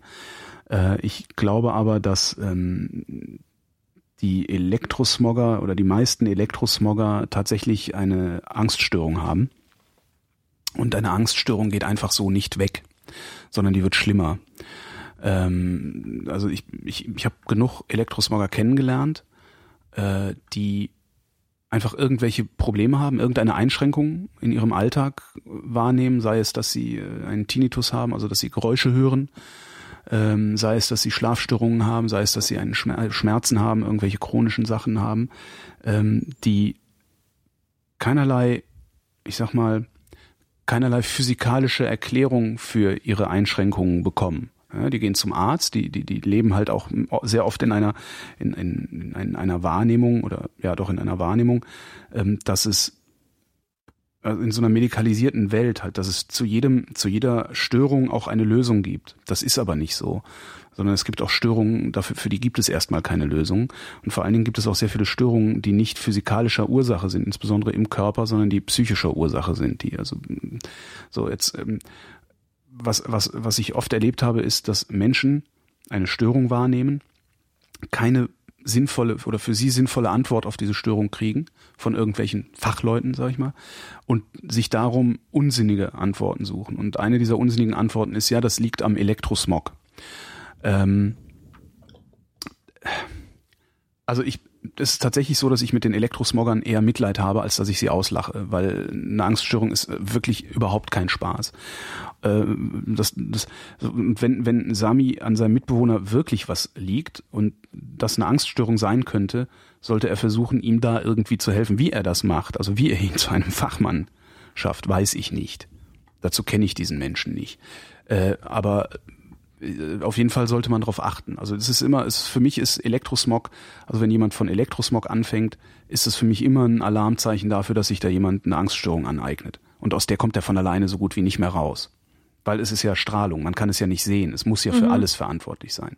Es ist ein bisschen so wie Radioaktivität auch. Da werden alle super nervös, ohne dass irgendjemand wirklich weiß, womit das zu tun hat, weil man kann es halt nicht anfassen. Das ist zu abstrakt. Ähm, ja, das ist das Elektrosmog-Problem. Das, äh, ja. Das Beste, was, was er aber machen kann, ist, wenn er einfach nur seine Ruhe haben will, stell halt einen Router, stell halt noch einen Router auf. Irgendwo hinter einen Schrank, wo der Mitbewohner den nicht sieht und dann hast du deine Ruhe. Und wir haben jetzt auch unsere Ruhe für uns verdient. Es ist drei nach zwei und wir müssen Schluss machen. Du musst schon wieder weg, es ist schrecklich. Du bist Ja. immer, du bist immer so. Es gibt halt Essen, das Essen steht längst auf dem Tisch. Ach so, sollen wir demnächst früher hier- senden? Wir können ja auch um elf anfangen. Nein, nein, nein, nein, nein, nein. Nein, bloß nicht. Dann- Gottes Willen. Ist ja Nein, passt schon alles. Dann müssen wir an dieser Stelle äh, die obligatorische Höflichkeitsfrage von Leisure beantworten. Wie geht's uns denn heute? Top Banana. Echt? Ja. Das ist fein. Ähm, mir geht's eigentlich auch gut. Ich bin äh, viel zu gestresst, wie immer. Und äh, es zieht eine Erkältung auf. Das merke ich gerade. Ich werde gerade krank und ähm, finde das äh, ungünstig. Weil ich mir das eigentlich gar nicht erlauben kann gerade. Ja, naja. Na dann gute Besserung. Ja, noch geht's. Also ich hoffe, dass ich bis ähm, Dienstag durchhalte, weil ich morgen einen wichtigen Termin habe, den ich nicht sausen lassen kann äh, und keine Lust habe, irgendwie unter äh, starkem Tabletteneinfluss mehrere hundert Kilometer durch die Republik mich zu bewegen. Aber gut. Manchmal ist das halt so, ne? Mhm. Ja, ja dann. Dann sprechen wir uns noch. Alles klar. Danke, Bis Alexandra. In zwei Wochen. Das war die Tschüss. Vrindheit. Wir danken für eure Aufmerksamkeit.